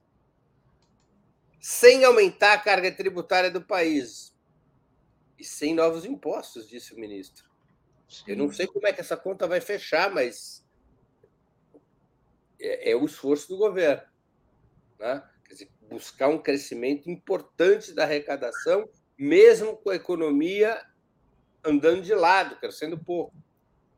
Então, a única maneira disso acontecer é o governo ir para cima das empresas que sonegam, é cobrar os impostos, é fazer com que todos que têm que pagar impostos paguem impostos, é retirar subsídios, é retirar privilégios, é retirar benefícios de várias empresas e setores empresariais que efetivamente se locupletam às custas do Estado e, em última instância, do povo brasileiro. Tá? Então, para a conta fechar em relação às declarações do ministro da Fazenda, ele, o, o governo vai ter que fazer um pente fino e vai ter que combater esses subsídios no que for possível, esses privilégios, vai ter que recuperar para o erário público subsídios indevidos. Faz parte dessa batalha por receitas. Né? Lembremos a entrevista do ministro Haddad, quando foi anunciado o arcabouço fiscal. As receitas vão subir sem novos impostos e sem aumentar a carga tributária. Então, qual é a frente que permite o aumento de, de, de impostos? Ah, perdão, o aumento de receita. O próprio ministro já disse: é combater a sonegação, é combater os subsídios indevidos, é fazer todo mundo que tem que pagar pagar impostos. Então, uhum. essa é uma batalha que o ministro coloca como decisiva, e é uma batalha que vai gerar muito atrito. Pode, isso pode anotar. Vai gerar muita reação, muito atrito. É, essas esses conglomerados empresariais, essas cadeias de valores beneficiadas por subsídios, possuem lobbies poderosos no Congresso. Esses subsídios são arbitrados por leis já aprovadas no Congresso Nacional. Isso não é uma batalha simples. Por isso que o, o ministro da Fazenda ele fez uma opção de colocar a revisão dos subsídios depois da aprovação da primeira etapa da reforma tributária. O governo tem uma estratégia que eu acho uma estratégia complicada, mas é uma estratégia que tem sua lógica, que é vamos primeiro aprovar, a, a, a, numa primeira etapa, uma reforma tributária que unifique os impostos eh, de consumo. Cria o IVA brasileiro, né, o IBS, é, elimina a guerra fiscal entre os estados, estabelece uma única estrutura de tributação a partir de um único imposto de consumo, de consumo no país inteiro.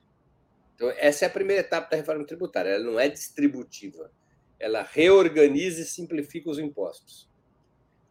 Você tem uma segunda etapa, teria uma segunda etapa da reforma tributária, que essa sim poderia incidir sobre renda e riqueza, mas ela ainda não está na alça de mira do governo.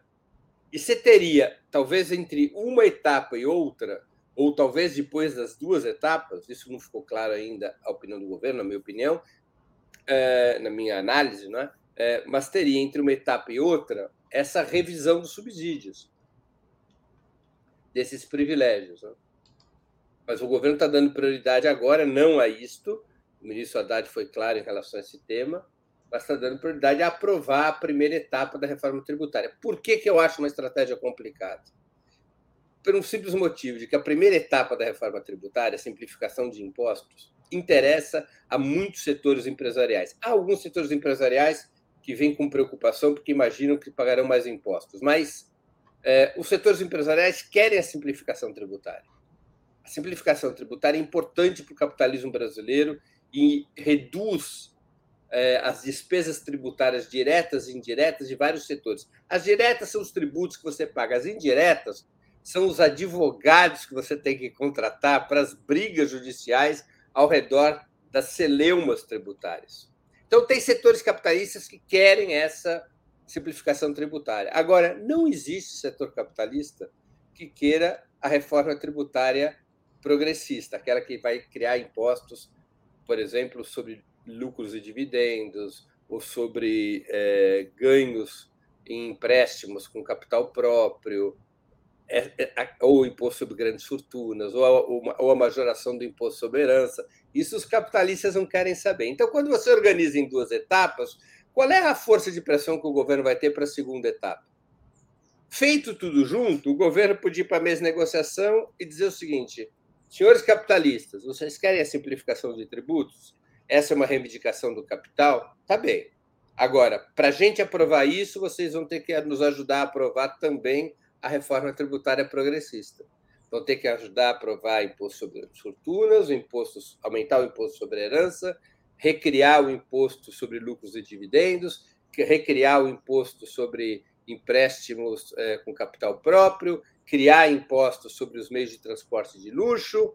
Aí tudo bem, nós aprovamos a simplificação e vocês nos ajudam a aprovar esses tributos sobre renda e riqueza. Aí é uma negociação. Você me dá o que eu, eu te dou o que te interessa, você me dá o que me interessa. Em duas etapas, depois que for aprovada a simplificação dos impostos, por que, que os capitalistas vão sequer ficar neutros nesse, nesse outro debate? Por que, que eles não vão gastar sua munição para impedir que seja aprovada uma reforma tributária progressista? Então, eu acho uma estratégia complicada essa do governo. Acho o governo, na verdade, não acha viável aprovar a segunda etapa da reforma tributária dentro da gestão do presidente Lula. Acho que é uma coisa que o governo imagina para depois, que não vai ter força agora e aí foca nessa história da retirada dos subsídios indevidos, que é mais factível de acontecer eh, do que uma reforma que tribute pesadamente os super ricos, os, capitali os grandes capitalistas. É? Eu acho que essa é a lógica do governo. Perfeito. Breno, deixa eu agradecer ao Raimundo Caetano, que nos apoiou aqui, ao Kaique Butler. TGV RJ é, São Luís, passando pelas capitais do Nordeste. Nossa, ia ser muito bom. É, Breno, a gente já está aqui em cima da hora. Só uma palavrinha sobre a viagem do Lula, que finalmente chegou o dia. Né? Vai, é amanhã que ele embarca. Como é que você está? É amanhã ou é quarta? Amanhã. Amanhã. Ele vai lá fazer negócios da China, pô. Quem que não quer fazer? Negócios da China? Isso é bom. Não, acho que é uma viagem muito importante. Ela tem uma importância econômica para o Brasil, evidentemente. E ela tem uma importância geopolítica. Né? É... O Brasil está buscando encontrar o seu lugar ao sol num mundo muito complicado. Há uma certa cintilação, uma certa pendulação da política externa brasileira, ora emitindo sinais mais a favor do bloco liderado pelos Estados Unidos, ora emitindo sinais do, a favor do bloco liderado pela China, o Brasil tenta cavar um espaço que seja bom para a sua economia e que permita o Brasil, com seus aliados na América Latina, especialmente na América do Sul, que permita o Brasil construir um bloco que possa extrair dessa polarização entre Estados Unidos e China possa extrair benefícios para o próprio Brasil e para a nossa região, para a América do Sul. Né? Uh, isso se traduz na pauta comercial, mas também se traduz na pauta geopolítica. O mundo tem uma guerra em curso na Ucrânia e a polarização entre Estados Unidos e China dá vários sinais de que pode ter desdobramentos militares. Né? Vários sinais que pode ter desdobramento militar. A provocação que os Estados Unidos voltou a fazer em relação a Taiwan na semana passada é um sinal disso. Né? O, presidente do, da, da, de Taiwan vai aos Estados Unidos é recebido é, é, em alto nível né, pela, pelo speaker da, da Câmara dos Deputados, pelo presidente da Câmara dos Deputados. Então, isso é uma coisa que não acontecia desde 1979. Esse grau de recepção a quem comanda Taiwan. Isso é uma provocação à China. A China respondeu com uma ação militar, com um treinamento militar de largo espectro em relação a Taiwan, para mostrar que qualquer atitude separatista terá uma resposta militar imediata. Isso pode ser o gatilho de uma confrontação direta com os Estados Unidos. Se os Estados Unidos der cobertura ao movimento separatista em Taiwan, a China vai intervir. E se a China intervir, os Estados Unidos podem ir em socorro militar de Taiwan. E aí desataria um confronto direto militar entre os Estados Unidos e a China. Né? Então é um mundo complexo, né? Um mundo complexo. Então o presidente Lula nessa viagem tenta encontrar o espaço do Brasil. Ele é disputado, o Brasil é disputado hoje pelos dois blocos. Os dois blocos buscam trazer o Brasil para sua órbita de alianças. Eu já usei essa expressão aqui, né? O Brasil é a menina mais bonita da festa, ou o menino mais bonito da festa, ao gosto do freguês. Quer dizer, é aquela pessoa que está sendo flertar, paquerada por todo mundo. Tá? Então, o Japão já quer inserir o Brasil na reunião do G7 que vai acontecer em Hiroshima. O que é o G7? Predominantemente G7, no G7 o que nós temos é a aliança dos países capitalistas ocidentais. Tá? é um, uma, um aceno ao Brasil. E o Xi Jinping vai estar preparando ao Lula uma visita de Estado, então, o mais alto nível que a China puder oferecer, com acordos comerciais, acordos diplomáticos, e, e abrindo é, um certo espaço para que o Brasil possa interceder na situação geopolítica, que é muito complexo, porque nós não podemos é, cair, só para terminar aqui, Daphne, a gente não pode cair no ufanismo. O Brasil é um país fraco na fila do pão. Quando a briga é dos cachorros grandes, que são os que têm armas nucleares, o peso de um país como o Brasil é relativamente pequeno. Tem, não tem muita coisa que o Brasil possa fazer. Nós não estamos falando de um contencioso entre países, digamos assim, com as mesmas características do Brasil ou na região do Brasil. Nós estamos falando de uma disputa entre estruturas imperiais. Então, e, e países que têm mais, mais tradição de guerra do que o Brasil de existência, né? Sim. Como república colonizada primeiro, como, como nação colonizada, entendeu? Não tem muita essa, essa, esse, sem muito ufanismo em relação a isso, mas o Brasil pode ter um papel, especialmente o presidente Lula pode ter um papel, e isso também vai estar na pauta. Agora, é uma viagem muito importante. Se eu concluir uma viagem muito importante, eu tenho boas expectativas sobre essa viagem, acho que ela vai trazer frutos tanto para o desenvolvimento do Brasil quanto para a recuperação do Brasil na política internacional. Perfeito. Breno, programação da semana? Bora lá. É, primeiro, o 20 minutos, que é sempre às 11 da manhã, com exceção de hoje. Hoje, excepcionalmente, 20 minutos vai ser às 10 da manhã. Que eu vou entrevistar um dos principais analistas de opinião pública do país, Antônio Lavareda, sociólogo, cientista político Antônio Lavareda, para falar sobre os 100 dias do governo Lula. Tá? 100 dias do governo Lula e opinião pública, ou seja, como é que o governo, nesses 100 dias, conseguiu se relacionar e construir apoios ou não na opinião pública. Então, Antônio Lavareda, hoje, às 10 da manhã, excepcionalmente às 10 da manhã e não às 11. Amanhã, às 11, eu vou entrevistar Paulo Nogueira Batista Júnior, importante economista brasileiro, e o tema não podia ser outro. Né? Nós estamos tentando é, debater isso com a maior profundidade possível na nossa programação. O tema é Novo Arcabouço Fiscal tira o Brasil da crise? A discussão sobre o novo arcabouço. Na quarta-feira, eu entrevisto um dos mais célebres advogados e juristas brasileiros, o Cacai. E o tema com ele é: está na hora de reformar a justiça? O governo Lula tem que assumir para si um projeto de reforma do Poder Judiciário? Isso está na ordem do dia? Então, esse é o papo com o Cacai na quarta-feira. Na quinta-feira, eu vou entrevistar o Frei Beto, para um tema que todo mundo fala e ninguém consegue dar uma solução: como organizar o povo? Ah, precisa organizar o povo. Ah, como é que organiza o povo? Então, com o Frei Beto, o tema é esse na quinta-feira. E, finalmente, na sexta, eu vou entrevistar a historiadora Joana Salem, que acaba de lançar um livro muito interessante e que tem a ver com a discussão que a gente está fazendo no início do programa sobre a reforma do ensino médio. A Joana acabou de lançar, junto com outras, outras duas colegas, um, um livro uma coletânea que, sobre o Paulo Freire. Então, qual o legado do Paulo Freire? É uma discussão sobre educação que interessa a todo mundo e uma discussão sobre educação que se vincula ao tema da reforma do ensino médio. E essa é a programação do 20 minutos. No outubro, de segunda a sexta, sempre às 7 horas da noite. Hoje, o debate também é os 100 primeiros dias do governo Lula. Hoje, a, a mesa de hoje, no outubro, vai ser o Milton Temer, o Valério Arcari e a Maria Carlotto. Mas nós teremos outubro, todos os dias, às 7 horas da noite, essa é a programação. Obrigada, Breno. Boa continuação para você. Boa semana.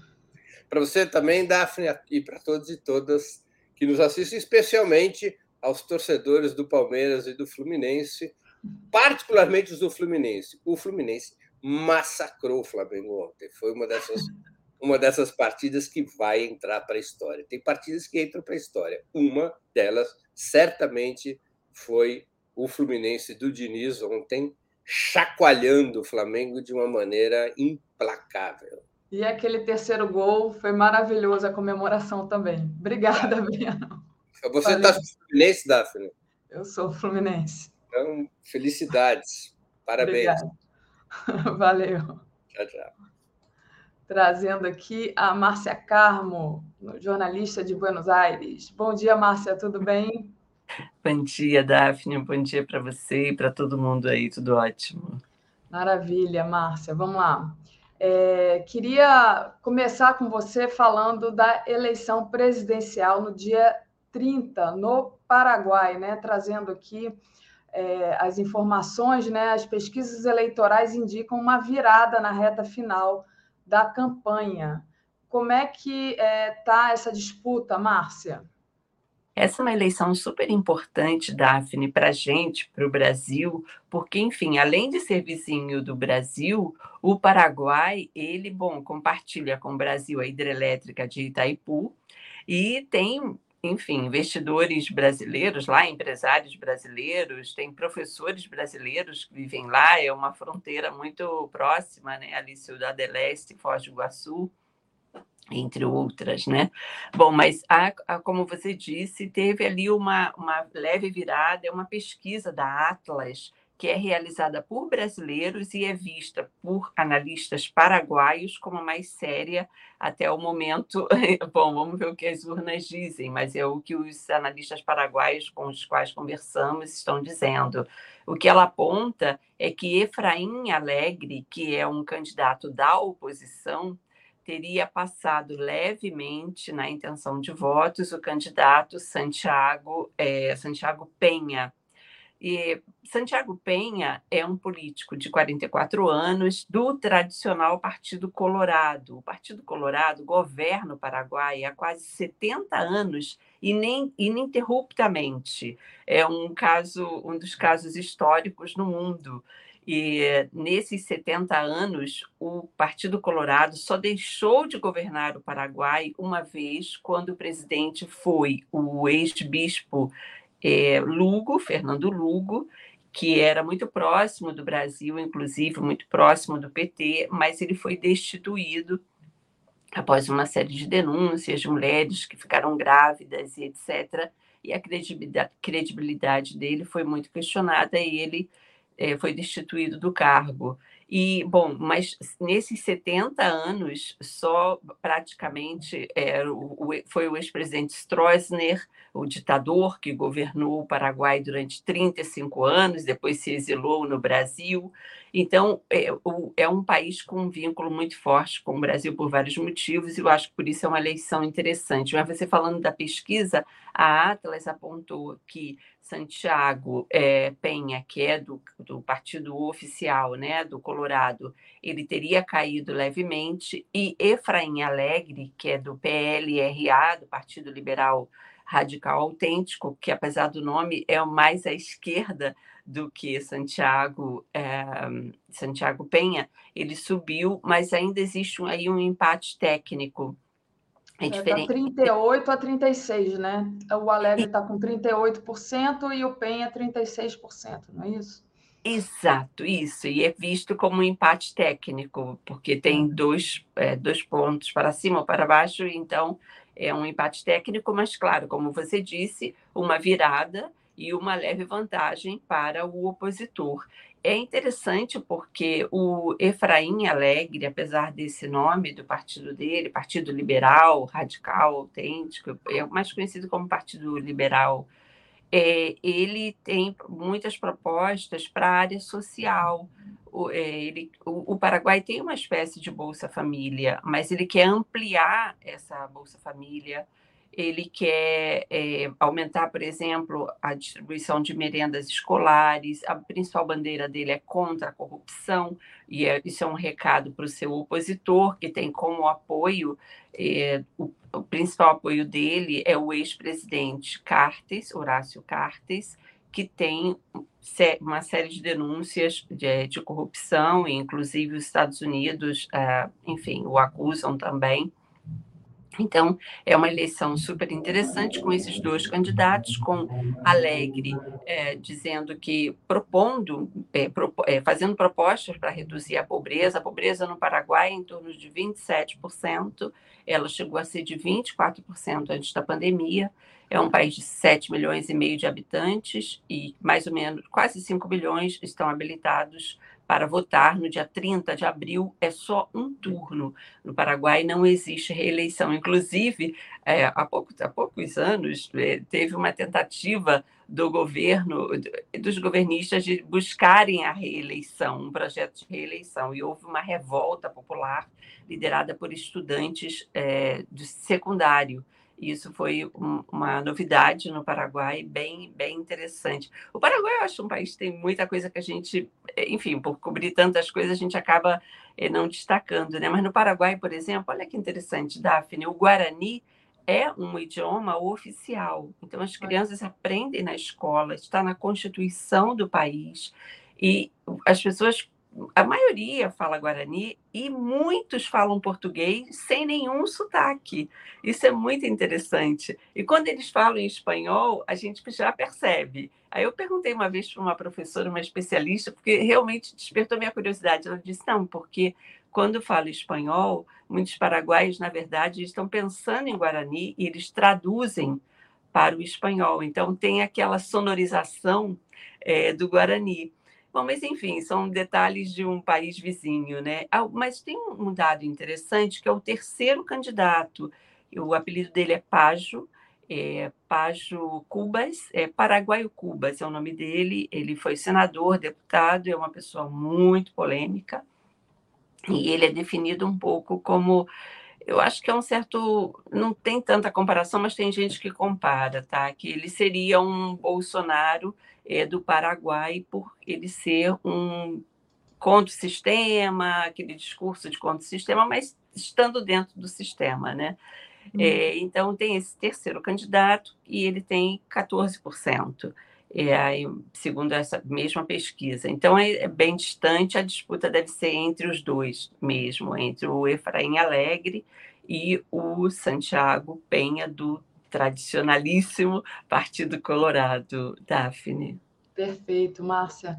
Márcia, um outro assunto que eu gostaria de comentar com você é o, a decisão de, do Brasil retornar à Unasul, né? O que, que é a Unasul? Por que, que o Brasil decidiu voltar a integrar esse bloco, né? Por que, que o Lula tomou essa decisão e qual a importância que você vê nisso?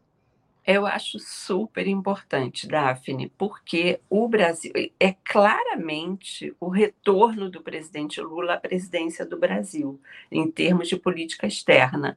Porque a Unasul, que é a União é, de Países eu até escrevi porque eu sempre confundo isso. É União Sul-Americana de Nações. União de Nações Sul-Americanas. União de Exato. Nações Sul Obrigada. Eu sempre confundo quando vou falar. Daí um probleminha que eu tenho. Eu tenho que botar um cartaz assim na hora de citar o que é a Unasul. Mas, enfim, a Unasul foi criada pelo é, presidente Lula e, e, tinha uma. Um, na época, os governos eram de esquerda, que era o Tabaré Vasquez, era o Mujica, era o Chaves, era o o Kirchner, era essa onda, o, o, a região estava é, sendo liderada por governos definidos como de esquerda.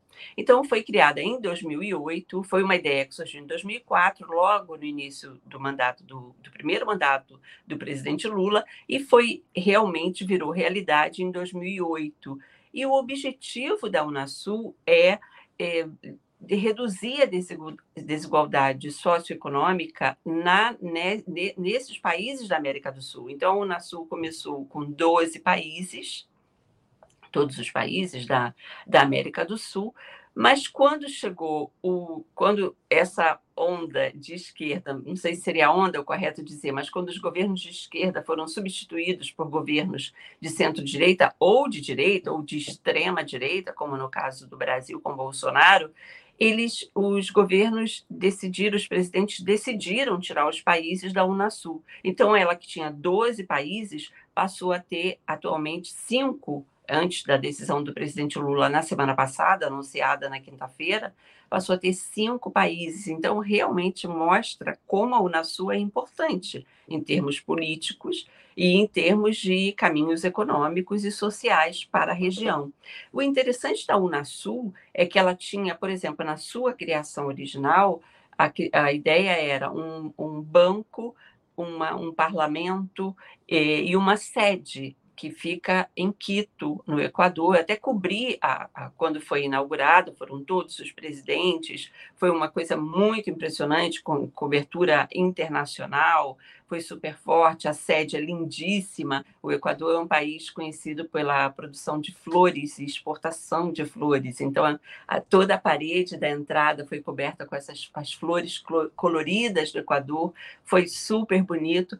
Logo depois, quando vieram governos de outro viés político, a sede foi esquecida, começaram a surgir acusações, então apagou, é, ela, ela, ela encolheu, a Unasul encolheu, quase desapareceu. Então o anúncio do presidente Lula na semana passada é importantíssimo, é uma guinada, sem dúvida, na política externa brasileira e que foi comemorada pelos outros países a Argentina comemorou, o Chile, é, também governado pela esquerda, com Gabriel Boric, comemorou. Então, é uma nova etapa na confirma uma nova etapa e confirma uma promessa de campanha que Lula tinha feito, fazia parte do programa do presidente Lula que tinha sido entregue ao TSE. É um assunto interessante para a gente continuar acompanhando, Daphne. Perfeito, Márcia. Márcia, queria te agradecer demais a tua participação de hoje aqui e desejar uma ótima semana de trabalho para você. Obrigada pelas informações. Obrigada para você e para todo mundo, gente. Bom dia. Bom dia, beijo. Comentário de Tereza Cruvinel. Bom dia, Tereza, tudo bem? Bom dia, Daphne. Bom dia, comunidade. Bem-vinda de, de, volta aqui à nossa tela, né, pessoal? Cadê a Tereza? no feriado, a Tereza deu uma viajada, e, mas pois o pessoal é. sentiu sua falta. Foi bom, Tereza, mas aqui estamos para continuar. Vamos lá, deixa eu agradecer aqui ao nosso internauta José Arnulfo, que falou assim para mim, Daphne, não zom, zombe, não zombie do Flamengo. Quando você pede likes e novos membros, está falando mais 42 milhões de flamenguistas. Apenas comemore. Quando que eu zombei do Flamengo? Inclusive, eu tenho um irmão flamenguista, sobrinho flamenguista, eu adoro Flamengo, não tenho nada contra o Flamengo, não zombei. Só disse que a comemoração do gol, do terceiro gol, foi bonita, porque o Cano foi lá e fez o L, né? Aquele famoso L do Cano. Foi só isso. Eu nunca zombei do Flamengo. Inclusive, quando o Fluminense não está jogando, eu torço pelo Flamengo. Quando o Flamengo não está eh, jogando, eu torço pelo Botafogo. Eu, eu adoro assistir futebol e não eu não costumo é, zombar. Eu só brinco com o André Constantino porque ele é vascaíno e ele mesmo zomba dele, que fica brincando que o Vasco cai. Mas jamais zombarei do Flamengo. Tereza, Tereza você torce pelo qual time? Você torce por futebol? Ah, não tenho time, não. não. Bom, tá Mas bom, eu sou então. muito simpática ao Flamengo. É, é porque eu tenho uma anomalia é, na minha alma brasileira que é não ter uma paixão ah, por um time. É, não tenho. E vejo pouco futebol, né? mas assim, eu tenho muita simpatia pelo Flamengo, per, é, pela popularidade, pela paixão que os flamenguistas têm e tenho muita simpatia pelo Vasco por é, ser um time que teve tem na sua história uma relação forte né, é, com o combate à escravidão, ao racismo e tal. O, o, o, Vasco teve tem na sua história umas coisas assim, né? Parece que teve o primeiro jogador negro. É, é, eu tenho é. na história do Vasco, é porque eu tenho um filho vascaíno. E ele já me contou essa história. Ele é vascaíno por causa do antirracismo do Vasco. Ah, legal. Não, é com certeza. Cada time. Bom, eu sou fluminense por causa do meu avô, que era fluminense. É, tenho um irmão flamenguista, tenho um filho botafoguense. Então, é, eu gosto disso, da paixão do, do futebol. Eu acho bonita a paixão que o brasileiro tem pelo futebol. Inclusive, adoro quando o Lula fala que é corintiano, essas coisas assim, eu gosto disso. Não zombei, é, não, nem é eu zombei. Brasileiro. Eu acho que eu, eu brinquei que eu, eu tenho um gene, é, a ausência de um gene, que é gene de alma, que é a, essa história de ter uma paixão é, por um time, mas não tenho mesmo. Mas eu acho que a Daphne, tenho certeza que a Daphne não debochou dos flamenguistas. Jamais, nunca. Nunca. O pessoal está sensível. Vou debochar agora, Zé Arnulfo. Os flamenguistas estão sensíveis hoje. Agora eu debochei, mas com todo respeito. Vamos lá. Ah, eu estava lendo aqui enquanto a gente falava. Uhum. É, o Vasco, é, eu tenho essa simpatia também, tem pelo Flamengo, tem pelo Vasco. O Vasco é pioneiro na luta contra o racismo no futebol Legal. brasileiro. O Vasco foi formado inteiramente por negros e operários lá no seu início. Tá? Essa é uma razão aí que eu tenho simpatia, mas também não vou lá, não vejo o jogo, não fico doente quando é rebaixado. Nossa, ontem parecia um. Parecia que eu estava dentro do estádio aqui no, no Rio. Era uma gritaria aqui ontem que a gente não conseguia. Quem não... jogou ontem? Eu estava na roça. No... Foi Flamengo e Fluminense. Aqui no Rio, né? Foi Flamengo e é. Fluminense. O, o Fluminense e quem ganhou? ganhou? O Fluminense ganhou, ganhou o campeonato. Ah, então você está feliz, né? Por isso que eu estou feliz, gente. Eu só comemorei a minha felicidade aqui, mas nada contra o Flamengo. Vamos lá, Tereza, vamos comemorar também, né? 100 dias do governo Lula. Queria que você fizesse um balanço, né, desses 100 dias que foram 100 dias de reconstrução da destruição, né, dessa necropolítica que passou por aqui, né? Então, queria que você falasse um pouco disso, qual é a sua, a sua avaliação desses 100 dias, seu, seu balanço. Pois é, é, tem muitos balanços aí, todo mundo faz seu balanço e destaca as, as ações concretas, fez isso, aquilo, outro. Antes de entrar nesse par, nessa parte, é, eu queria assinalar duas diferenças importantes nesses 100 dias que não são diferenças assim quantificáveis, né? Não, é, e nem são um programa de governo, são elas são mais subjetivas, digamos assim, é, que a gente não, não mensura nem quantifica, mas são importantes. Uma é a percepção, que eu acho que todo brasileiro, gostando ou não do Lula, do governo Lula, mas é uma percepção que todo mundo tem, de que o país tem governo. Né? É, governo no sentido de é, permanente atenção aos problemas do país. A gente nunca mais viu, um, desde que o Lula tomou posse, né, e eu acho que isso deve ser reconhecido a ele, deve ser é, acreditado a ele, nós nunca vimos uma ação, um acontecimento importante no Brasil, seja em que área for, seja um desastre nacional, um problema econômico, um problema social, uma violência. Nunca vimos né, um assunto sem é, que não tivesse uma resposta do governo, um posicionamento, sabe?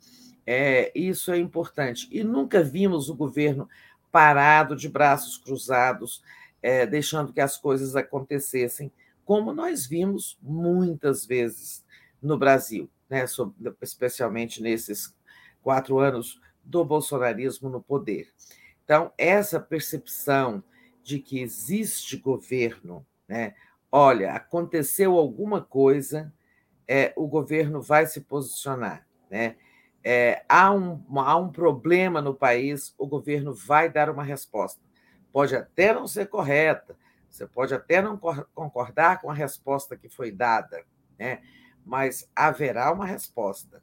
Esse ativismo governamental, essa presença do governo, né, constante, permanente, essa atenção ao que acontece no país, isso faz diferença. Né?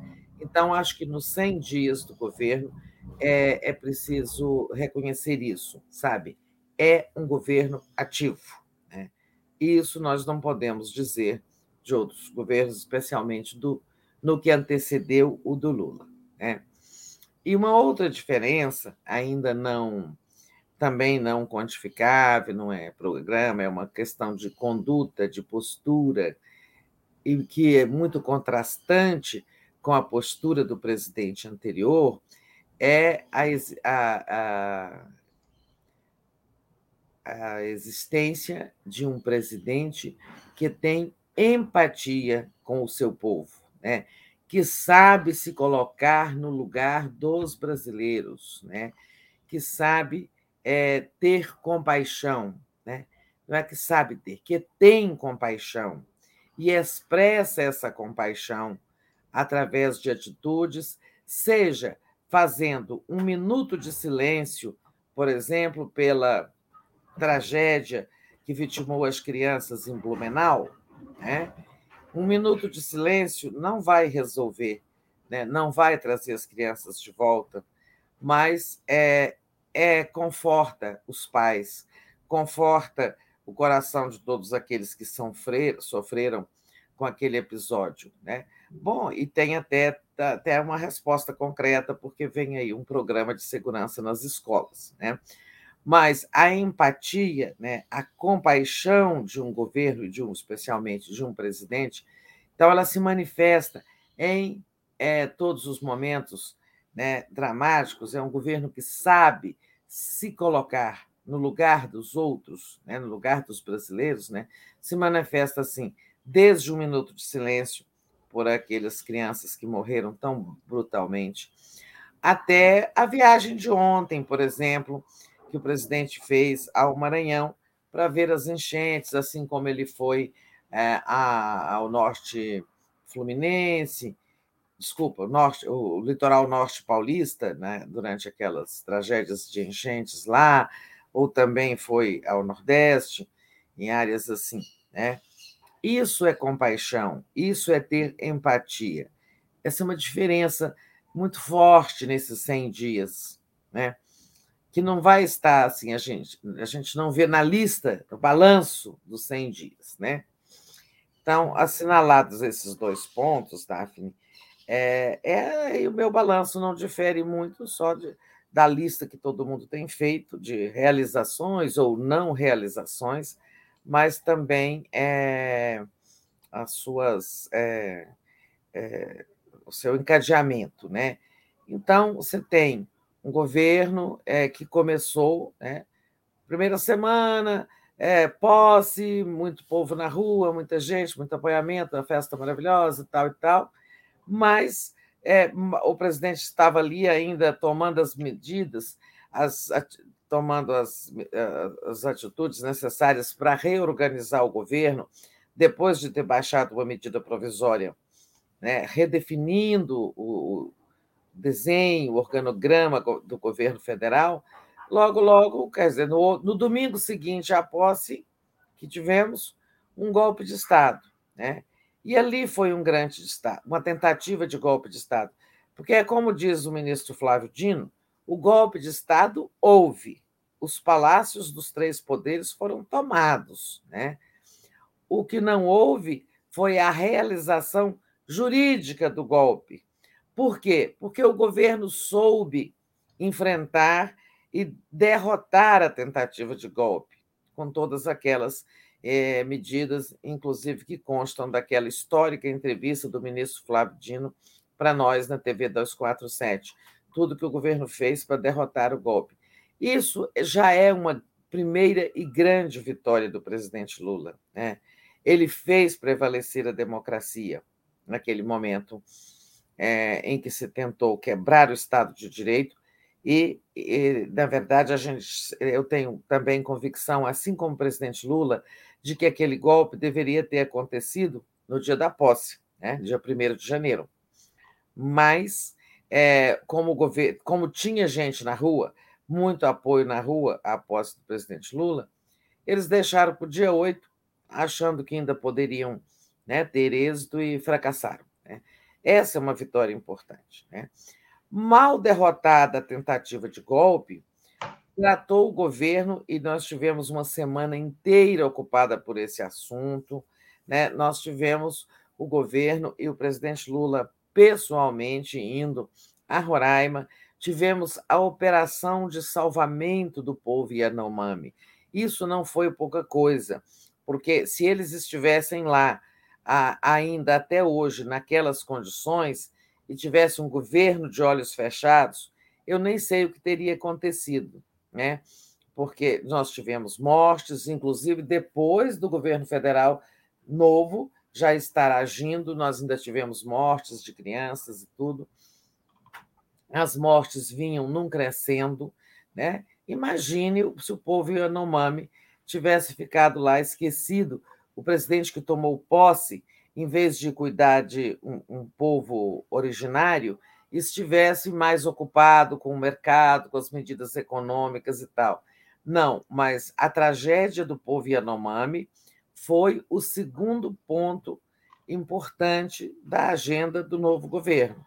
Então, o primeiro foi salvar a democracia, salvar um povo ameaçado de genocídio. Né? É, depois, o Lula dedicou-se, depois da questão Yanomami, ele dedicou-se a uma série de, de resgates de políticas sociais des, descontinuadas ou deformadas ou esvaziadas pelo governo Bolsonaro. Né?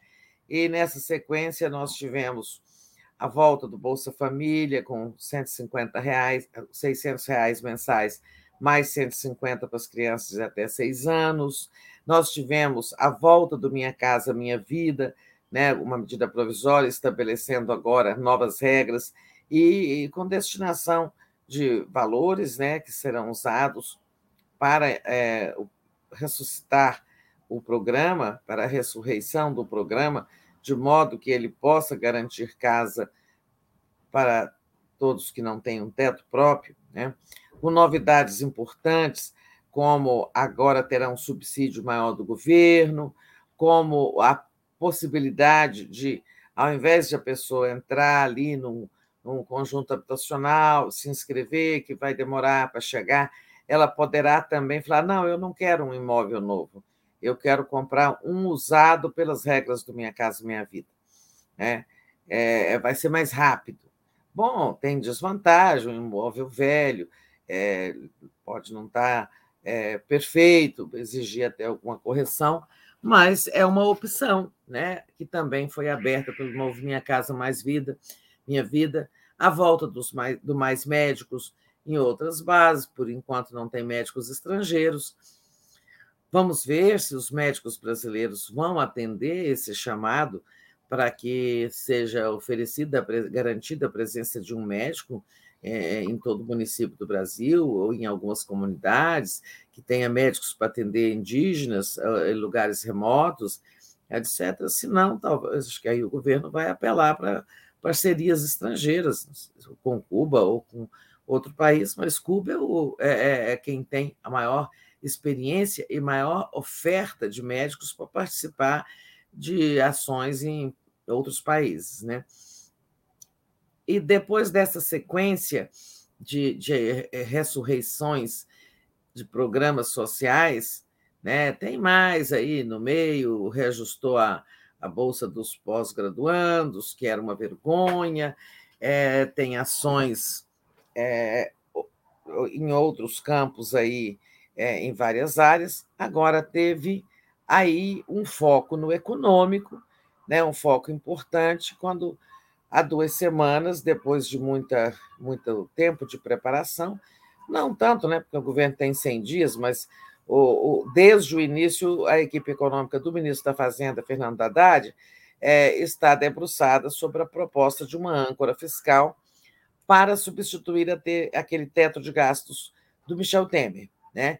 E aí, nessa área, nós podemos dizer que o governo até tem mais de 100 dias, porque para contornar essa medida esdrúxula, que é o teto de gastos, a limitação da capacidade de gastar do governo, né, limitada à correção pela inflação do ano anterior, é, essa, então a gente teve todo esse, esse trabalho da equipe econômica do Haddad. Não, eu perdi meu raciocínio, estava dizendo que antes da âncora fiscal, a gente pode dizer que o governo até começou há mais de 100 dias. Por quê? Para contornar essa regra esdrúxula da, do teto de gastos, lá atrás, ainda em dezembro, foi o futuro governo Lula conseguiu é, aprovar a PEC da transição. Né? Nunca se viu um governo, já antes de tomar posse, já está aprovando medidas, porque o Bolsonaro, derrotado, estava é, fechado na alvorada, tá, emburrado com o mundo e tal, e o, e o futuro governo já estava agindo. Então, nessa área aí, nós podemos até dizer que o governo começou há mais de 100 dias, né? começou antes da posse. Mas, uma vez empossado, é, começou esse esforço da equipe econômica para apresentar uma nova regra fiscal é, que substitua esse famigerado teto de gasto. O Lula, na campanha, disse N vezes que iria acabar com o teto de gastos. Ele impede o governo de investir, ele impede o governo de enfrentar emergências, ele faz com que o governo o tempo todo fure o teto de gastos, porque ele vai ter que é, gastar mais do que o estabelecido por alguma é, necessidade, alguma urgência, é, inclusive como foi no caso da pandemia, né? É, e o Lula já tinha dito. Então era preciso criar a nova âncora. Foi apresentada, não está é, ainda no Congresso, mas é o primeiro desafio legislativo. Não é o primeiro, porque antes tem as medidas provisórias, mas é o maior, é a questão mais importante de ser né, aprovada é, pelo Congresso nessa fase. Bom, foram tudo foram flores, não, não foram flores, flores têm problemas. Por exemplo, é, o governo poderia ter percebido, talvez já tivesse até percebido, a gente não tem essa avaliação, essa informação. O governo sabia que os estudantes e boa parte dos professores não queriam o novo ensino médio, aquela reforma aprovada pelo Temer, né? É, porque o governo tomou, assim, desde a posse, é, manteve o cronograma de implantação dessa reforma, e as pessoas, assim, especialistas falando contra, falando contra, até que os próprios estudantes foram às ruas. E aí tivemos o governo num gesto de sensibilidade, né, de, de percepção né, do desejo da, da, daquela parte da sociedade afetada pela medida, aí ele eh, suspendeu, até que na semana passada foi suspensa, foi suspenso o cronograma de implementação ou implantação dessa reforma. Eu acho que o governo poderia ter percebido antes, tá? o ministro da Educação. Olha, essa reforma ela é antipática, eh, os estudantes não gostam dela e tal. Mas, assim, esse eu, coloco numa lista de tropeços. É, teve, por, por exemplo, o ministro é, da Previdência, né, o Carlos Lupe, ter feito aquela, ter anunciado aquela queda no, na taxa de juros dos empréstimos consignados, sem ter discutido internamente com o governo, sem ter ouvido os próprios bancos, porque no fim tivemos uma revolta dos bancos, suspenderam os empréstimos, e o governo teve que recuar e o juro acabou ficando ali entre 1,99% não 1,70%, 1,70%, como queria o ministro. Foi ali um tropeço, uma falta de articulação prévia. Né? É, o ministro Márcio, Márcio é, dos aeroportos, né? Márcio França, Márcio o ministro França. Márcio França também anunciou uma medida sem prévia discussão, que são as passagens aéreas de 200 reais para certo grupo de pessoas, aposentados, idosos, etc., sem a devida discussão prévia resultado. A medida não, foi, não saiu até agora. Mas quando a gente compara é, a importância dos tropeços diante da importância dos acertos, esses tropeços ficam bastante secundários, né? ninguém foi lesado, eles não prejudicaram ninguém eles apenas é, é, desgastaram o governo nesse setor específico. Né?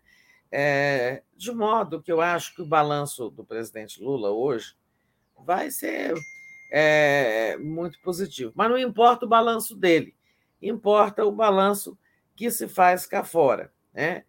É, o Lula está com uma avaliação positiva de 41%, né? Precisa crescer, ele, ele tem 29 de, de esqueci o número, 29 ou 24 de, de reprovação, é, naquela pesquisa última. Estou falando aqui de cabeça, mas também não, é, não vem ao caso. Mas assim, ele quer ampliar a sua aprovação e para isso ele precisa ampliar, é, conquistando sobretudo setores da classe média, porque das classes mais pobres o Lula já tem uma avaliação estrondosamente positiva, né, entre os mais pobres.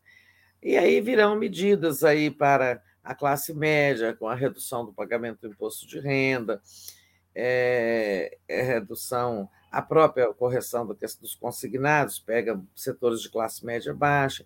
Em suma, vem medidas aí para esses segmentos médios da população que serão incluídos no Minha Casa Minha Vida, por exemplo.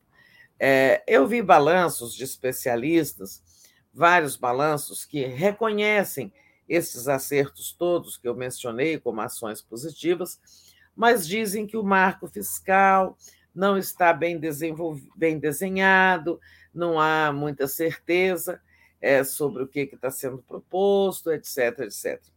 Olha, o marco fiscal vai ser é, assim, em forma de projeto de lei complementar, chegará ao Congresso amanhã. Então, as pessoas né, precisam de um pouco de calma porque amanhã poderá ser lida a lei, né, a proposta de lei. Será uma lei complementar, não é medida provisória, não é emenda constitucional, nem nada. E se fala muito também na falta da base parlamentar. Isso é verdade, é, ela, mas o governo está num processo de construção. Né? Até agora tem lá, digamos, um ajuntamento de votos significativo, o governo conseguiu aprovar a PEC da transição, mas era com outro Congresso. Agora é com um Congresso novo, mais conservador. Mas a, a construção está em processo, está em andamento. Né? Nós vamos ter esses testes em breve, com a votação de medidas provisórias, depois com a votação do, do, da regra fiscal. É, é um processo permanente Nenhum governo vai lá e forma uma base e fala: esses, esses e aqueles estão comigo. Porque isso não é assim definitivo. O Congresso, as pessoas mudam de posição. Né? O parlamentar que está com o governo, amanhã ele fica chateado, passa para o outro lado. Então, esse processo é permanente. É um trabalho ali do ministro Alexandre Padilha, que será ininterrupto o tempo todo.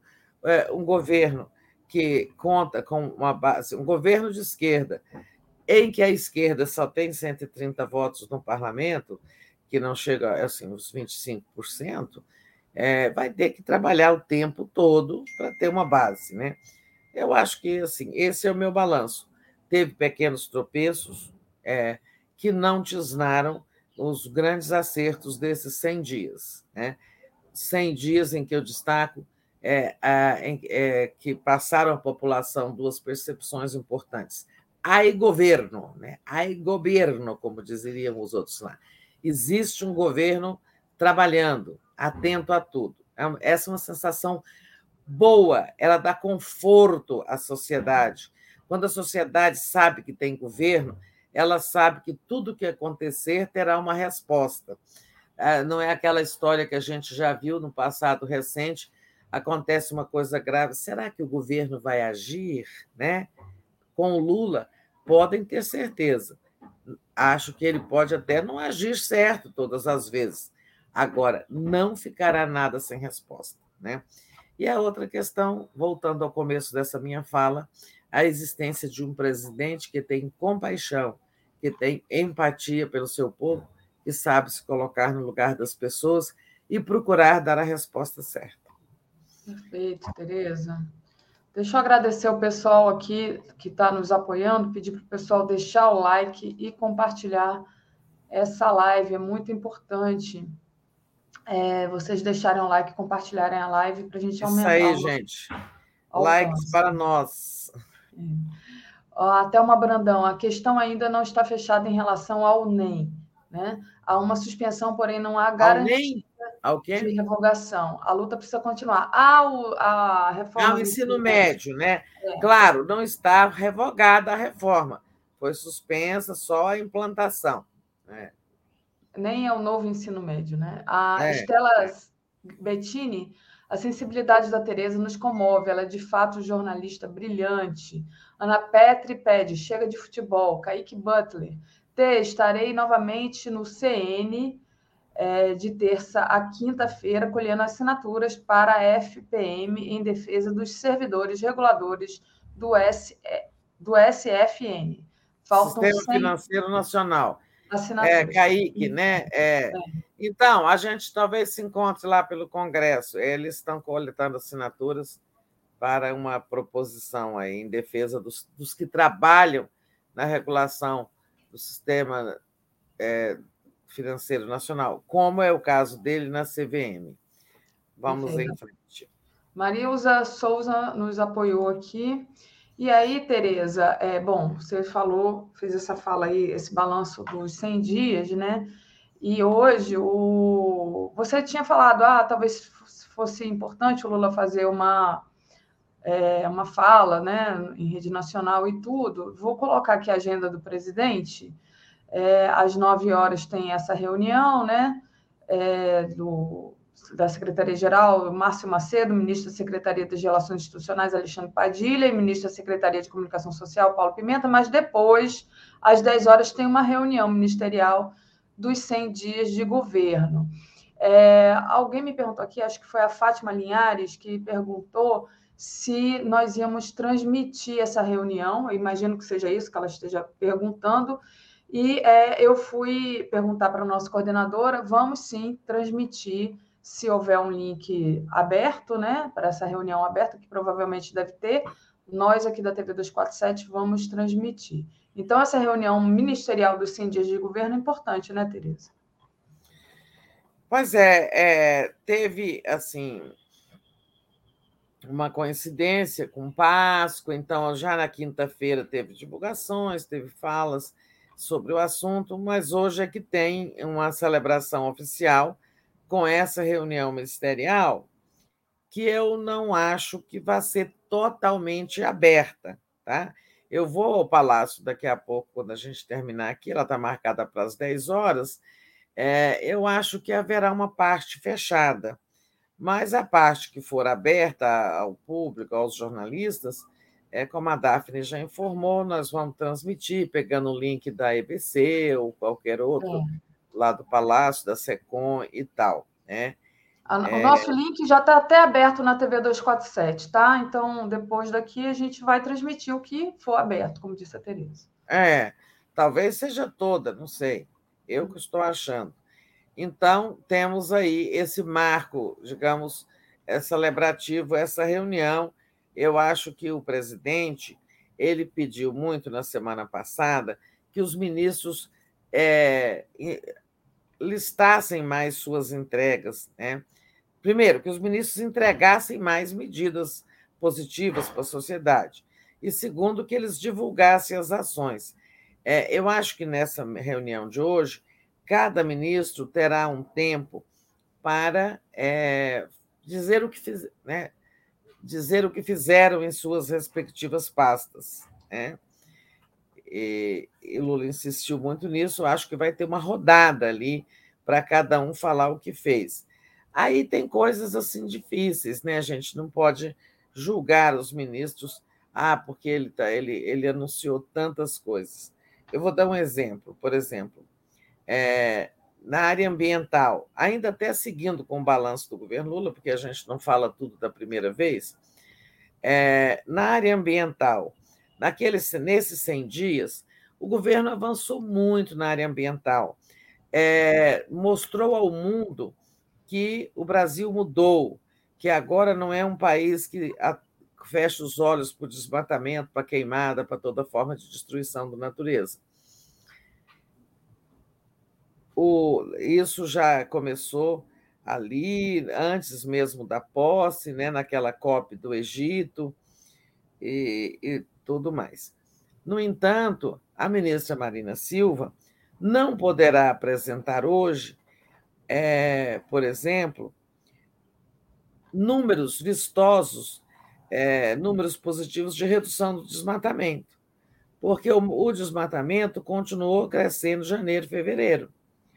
Por quê? O governo ainda estava ainda está reconstruindo seus órgãos de fiscalização e repressão a crimes ambientais. É, as normas haviam sido revogadas, os instrumentos de fiscalização completamente desarticulados. Então, e, e esses setores antiambientais do Brasil, eles são anti-PT, anti-Lula, eles são de oposição. E eles deram uma demonstração, eles quiseram dar uma demonstração de, de que continuariam fazendo o que querem, mas não vão continuar. Né? Então, por exemplo, quando a, a Marina, que conseguiu já, inclusive, rearticular o Fundo Amazônia, aquelas contribuições dos, da, da Alemanha e da Noruega, e que esteve nos Estados Unidos com o Lula, articulando a entrada dos Estados Unidos né, nesse Fundo Amazônia, com a Amazônia, com aportes de contribuições dos Estados Unidos. Ela trabalhou muito, mas, no entanto, o desmatamento ainda não, sabe, ainda não deu tempo, ainda não houve condições para, sabe, dobrar esses desmatadores, desmatadores, né? É, e obter, por exemplo, números é, vistosos de redução de desmatamento. Mas não quer dizer que o governo, ao contrário do outro, está sendo tolerante. É que o governo precisa ainda ter os instrumentos para reprimir esses desmatadores, né? identificá-los e tudo mais. É, isso é, é importante destacar em relação a algumas áreas onde não se colhe resultados num curtíssimo prazo. Uma coisa é o Lula assinar uma medida provisória recriando Bolsa Família. Outra coisa é você obter o resultado concreto lá na fronteira da Amazônia, a fronteira que eles vêm destruindo, né? É, isso já envolve né, mais né, demanda de tempo, de recursos, de instrumentos, em suma. É, e há outro destaque ainda, assim, só complementando ali a fala dos 100 dias, a política externa, né? Lula teve na Argentina, sinalizando a volta da relação estratégica com a Argentina, sinalizando o apreço pela é, a importância da política de integração continental para a nossa política externa.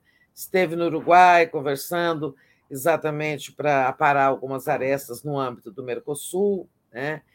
É, na Argentina, na ida argentina, participou da cúpula do Caribe, dos países sul-americanos e caribenhos, é, foi aos Estados Unidos, né? iria para a China, não foi por conta da pneumonia, é, mas a política externa já mudou, né? Isso não depende, não é só com viagens do Lula, é o voto que o Brasil dá lá na ONU, são as sinalizações gerais.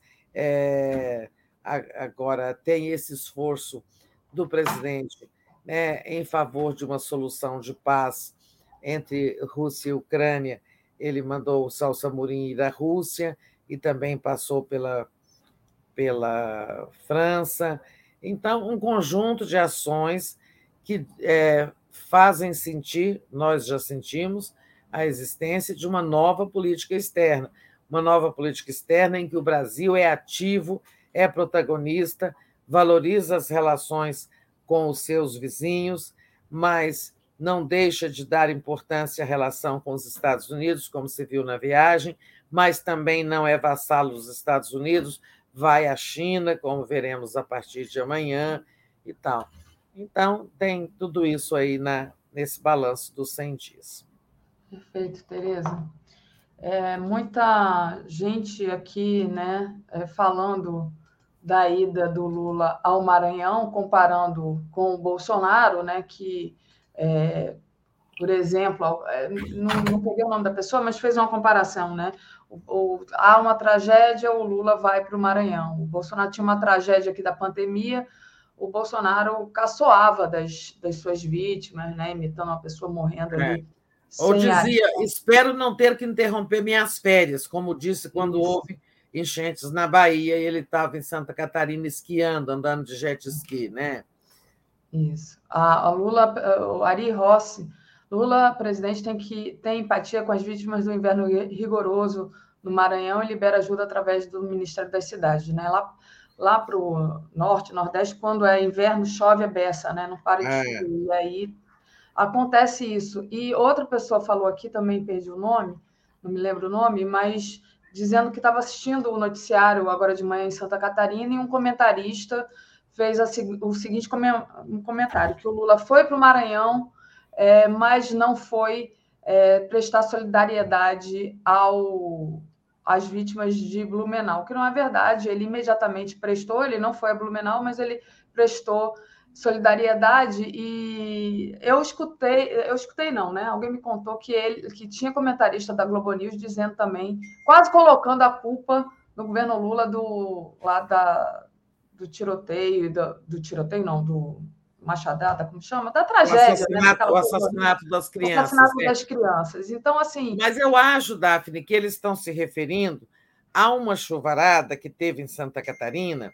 Eu tenho uma amiga que mora lá, perto de Blumenau, hum. teve umas enchentes lá. É, é, até tem uma amiga, Lilian Frenzel, que perdeu a casa e tudo. Mas não foi, e o Lula realmente não esteve lá.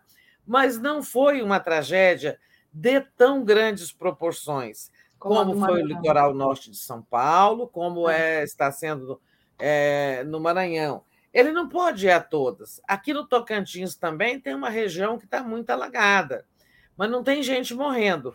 Quem está perdendo aqui é, são as plantações de arroz. Né? Uhum. Importante, mas não é, gente, não é uma tragédia humana assim. Ele, se ele for ir a todos os lugares, aí também não governa, né, gente? Então, você tem que ver assim a dimensão né, da, da tragédia humana, a dimensão do estrago e tudo mais. Litoral norte de São Paulo foi uma coisa catastrófica. E ele foi. Essa aí é onde? Essa é no Maranhão. É. O Maranhão é uma coisa também de, sabe, grandes proporções. Então, Lula não pode ir a todo lugar que, assim, teve uma enchente, teve é, um, um, um desastre ambiental se fossem de grandes proporções, a gente espera uma presença dele, mas é, nem todos ele irá, né? Mas voltando às celebrações, gente, você falou aí da reunião ministerial, vai ter o pronunciamento hoje à noite, né? Vai ter, né? Eu acho uma decisão é, de uma medida de comunicação muito positiva. É, eu já defendia que o presidente tivesse falado no dia seguinte, a 8 de janeiro, que ele tivesse falado um mês depois.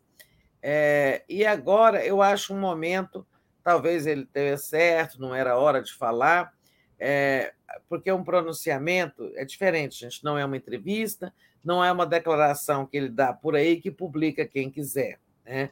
Um pronunciamento em cadeia obrigatória de rádio e televisão ou seja, será transmitido por todas as rádios e televisões do Brasil. Né? Esse pronunciamento, por isso, eles são curtos, para não perturbar muita programação desses veículos todos, né? É, e ele vai fazer esse balanço. Eu acho que é um dever dele e um direito dele fazer esse balanço numa cadeia nacional, tá? que é previsto em lei, quando o presidente tem que fazer comunicados. É, eu acho que vai ser um pronunciamento muito breve, onde ele vai falar isso. Fizemos isso, aquilo, aquilo outro, mas agora era esses 100 dias foram destinados às emergências e à reconstrução daquilo que foi desconstruído pelo Bolsonaro. Daqui para frente, o governo vai olhar um novo horizonte. Agora nós vamos procurar novas políticas públicas, não só resgatar aquelas que foram descontinuadas, né? mas nesses 100 dias é verdade. Políticas do passado, mas que são positivas, são aprovadas e que foram é, re, é, ressuscitadas. Né? Agora, daqui para frente, o governo vai olhar para o novo. Isso começa assim: um novo marco fiscal, em abril, uma, o lançamento de um de uma, um programa de aceleração de crescimento. Pessoas podem falar novo PAC, mas esse é diferente. Não é só, não é a ressurreição daquele parque da Dilma, aquilo já acabou, muitas obras não foram feitas e tal. Ele vai é, apresentar um conjunto de investimentos em diferentes estados e municípios, né, é, olhando para frente. é, nessa linha que eu acho que vai ser o pronunciamento dele. Eu acho que é bom, sim, porque na cadeia de rádio e televisão é onde o Lula fala com o maior número de pessoas. Não é por redes sociais, porque nem todo mundo está nas redes sociais, não é dando entrevista coletiva, porque nem todo mundo assiste ou lê os veículos que vão publicar ou dar é, veiculação àquela entrevista. A forma que faz todo mundo ouvir é ele é uma cadeia. Né? A pessoa está ali sentada porque está esperando a próxima novela, e aí entra aquele aviso da EBC, forma-se nesse momento a cadeia nacional de rádio e televisão para o pronunciamento do presidente da República, e em seguida ele vai aparecer, falar cinco minutos. Aquela pessoa que está ali sentada, ah, esperando a próxima novela ou coisa parecida, vai assistir, a não ser o, o patológico, do, do, um bolsonarista patológico, daqueles que têm ódio ao presidente, que vai desligar a televisão ou vai sair da sala. Mas, no geral, é a forma é, que, com que o presidente alcança o maior número de pessoas. Eu tenho certeza que, se for feita uma pesquisa depois do pronunciamento, ela vai ter resultados diferentes daqueles já acolhidos pelos institutos nos últimos dias, porque mais gente vai ouvi-lo falar do que ele fez e do que ele vai fazer. Perfeito, Tereza. Quando você falou aí de, da entrevista para a imprensa, eu só que eu estava olhando aqui, coloquei o coloquei o, a charge do Aroeira de hoje, eu achei tão interessante, né? É o Lula lá no alvos 100 dias, né? E os jornais atirando nele. Então, é, achei bem, bem legal a, a charge do Aroeira de hoje. É, mas assim, gente, tem muito tiro, realmente tem avaliações que eu considero injustas, mas tem muitas avaliações que eu estou vendo na mídia comercial, muito corretas também, tá? Não está tendo assim. É, claro, a gente vê coisas e coisas, né? É, mas você vê articulistas escrevendo coisas muito boas, muito. Aqui, ó, o Estadão. Promessas não cumpridas e ataque a reformas. Os 100 primeiros dias de Lula na economia. Na economia, né? Eles estão dizendo na economia. O presidente ainda não aprovou nenhum projeto no Congresso e elegeu o Banco Central como alvo, é, e reverter marco de saneamento e tal. Claro, o Estadão, como diz o ministro Paulo Pimenta, disse ontem numa entrevista para o Atushi e o Aquiles, que eu vi ontem no, no TV 247, depois que eu cheguei de viagem. Foi boa noite. É, é o, o, o Paulo Pimenta disse: ó, a mídia comercial não vai ser nossa aliada. Não vai ser mesmo. Né?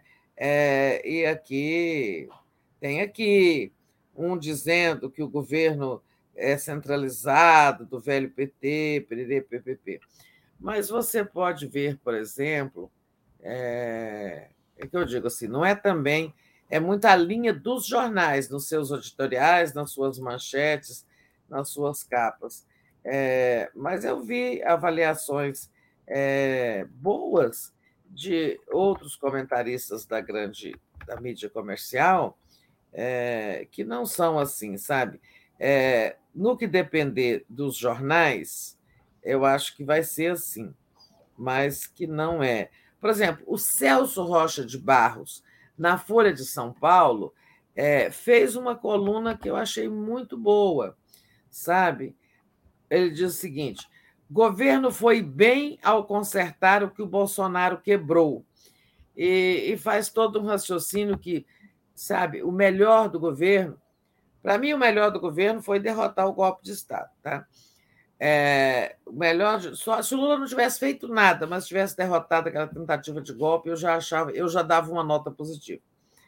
Mas Celso Rocha de Barros faz uma avaliação muito positiva é, é importante é, no, é, assim, consertar o que o Bolsonaro estragou não é pouca coisa. Não, Já é muita coisa, né? Sabe? E, e, e assim, os, má, os que têm má vontade vêm com essa história: ah, não cumpriu promessas na economia. Sim, não, sabe, deu tempo, três meses é tempo para a economia crescer, uma economia constipada como está a nossa, cheia de desconfianças, etc. Não dá, sabe? Não é tempo de comprar, de cobrar resultados econômicos. Os resultados que são cobráveis nesse momento é, são esses, em que Lula respondeu muito positivamente, como, por exemplo, garantir a democracia, consertar todos os estragos do Bolsonaro, né? garantir a sobrevivência de um povo ameaçado, como os Yanomami. Enfim, é, eu acho que tem muita tem má vontade, sim, mas tem também muita gente sensata, fazendo muitas avaliações sensatas. Ó, o Globo, 100 dias de governo. Lula tenta driblar resistência na classe média, média com crédito e alívio na dívida do cartão. Então, a manchete está chamando para o fato de que o Lula tem é, apoio menor na classe média. É verdade. E ele tem que fazer isso mesmo, conquistar setores da classe média.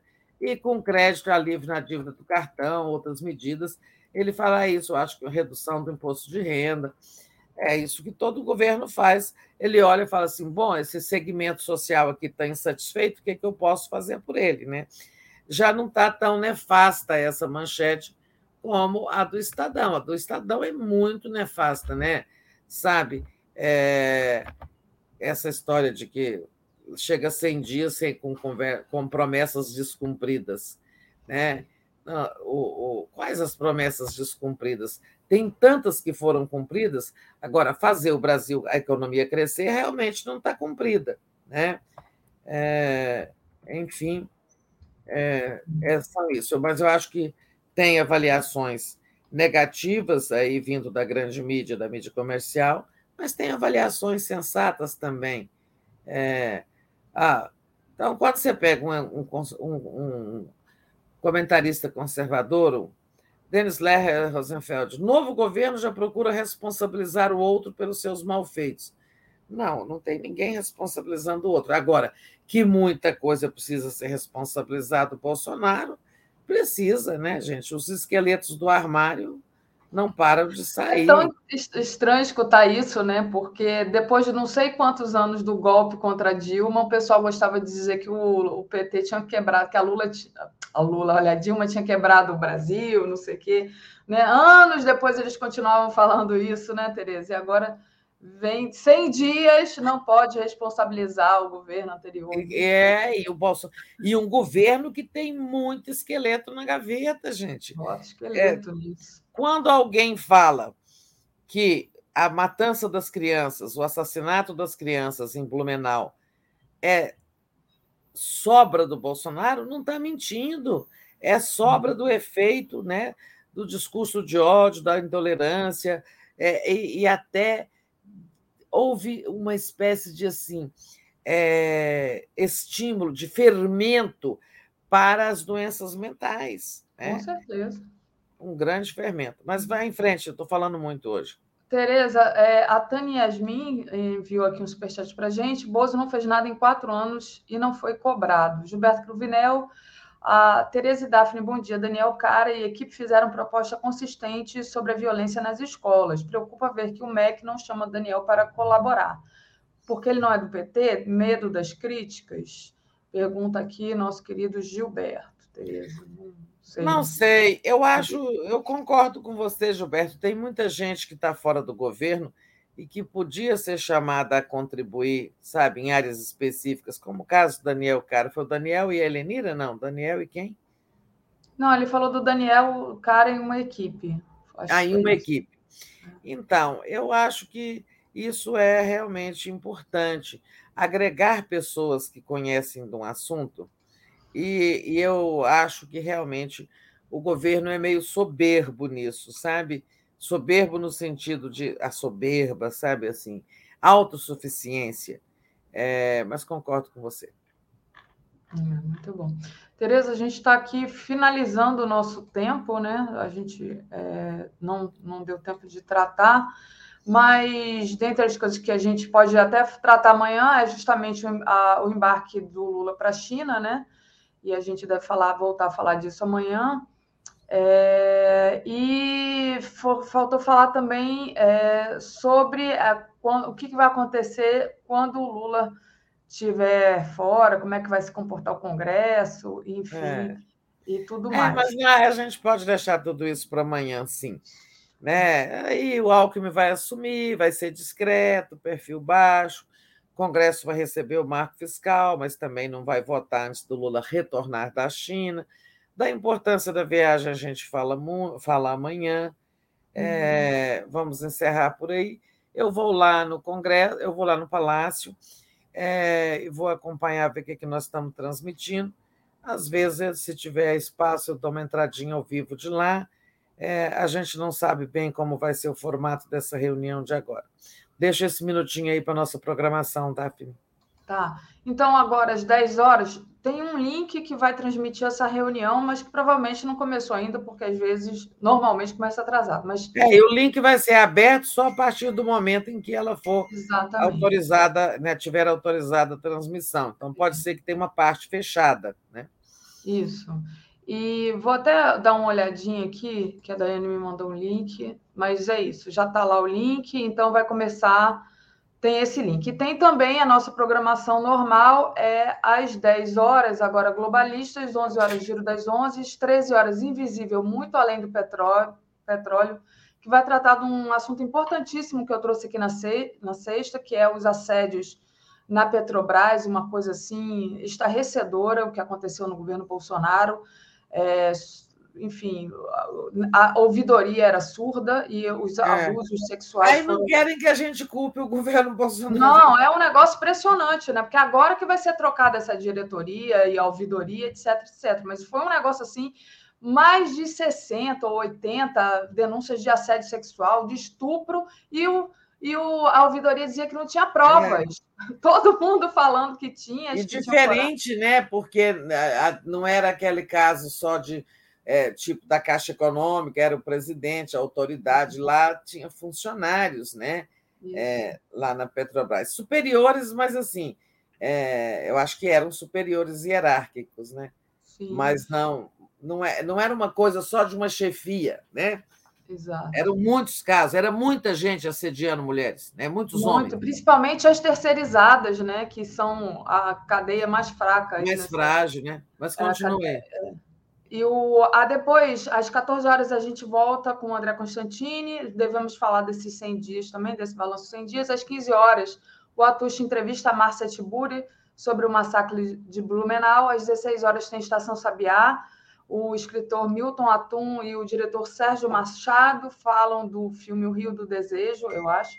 Às 17 horas, Teatral Desequilibrada, advogada que denunciou a Prevent Senior narra misoginia em processo.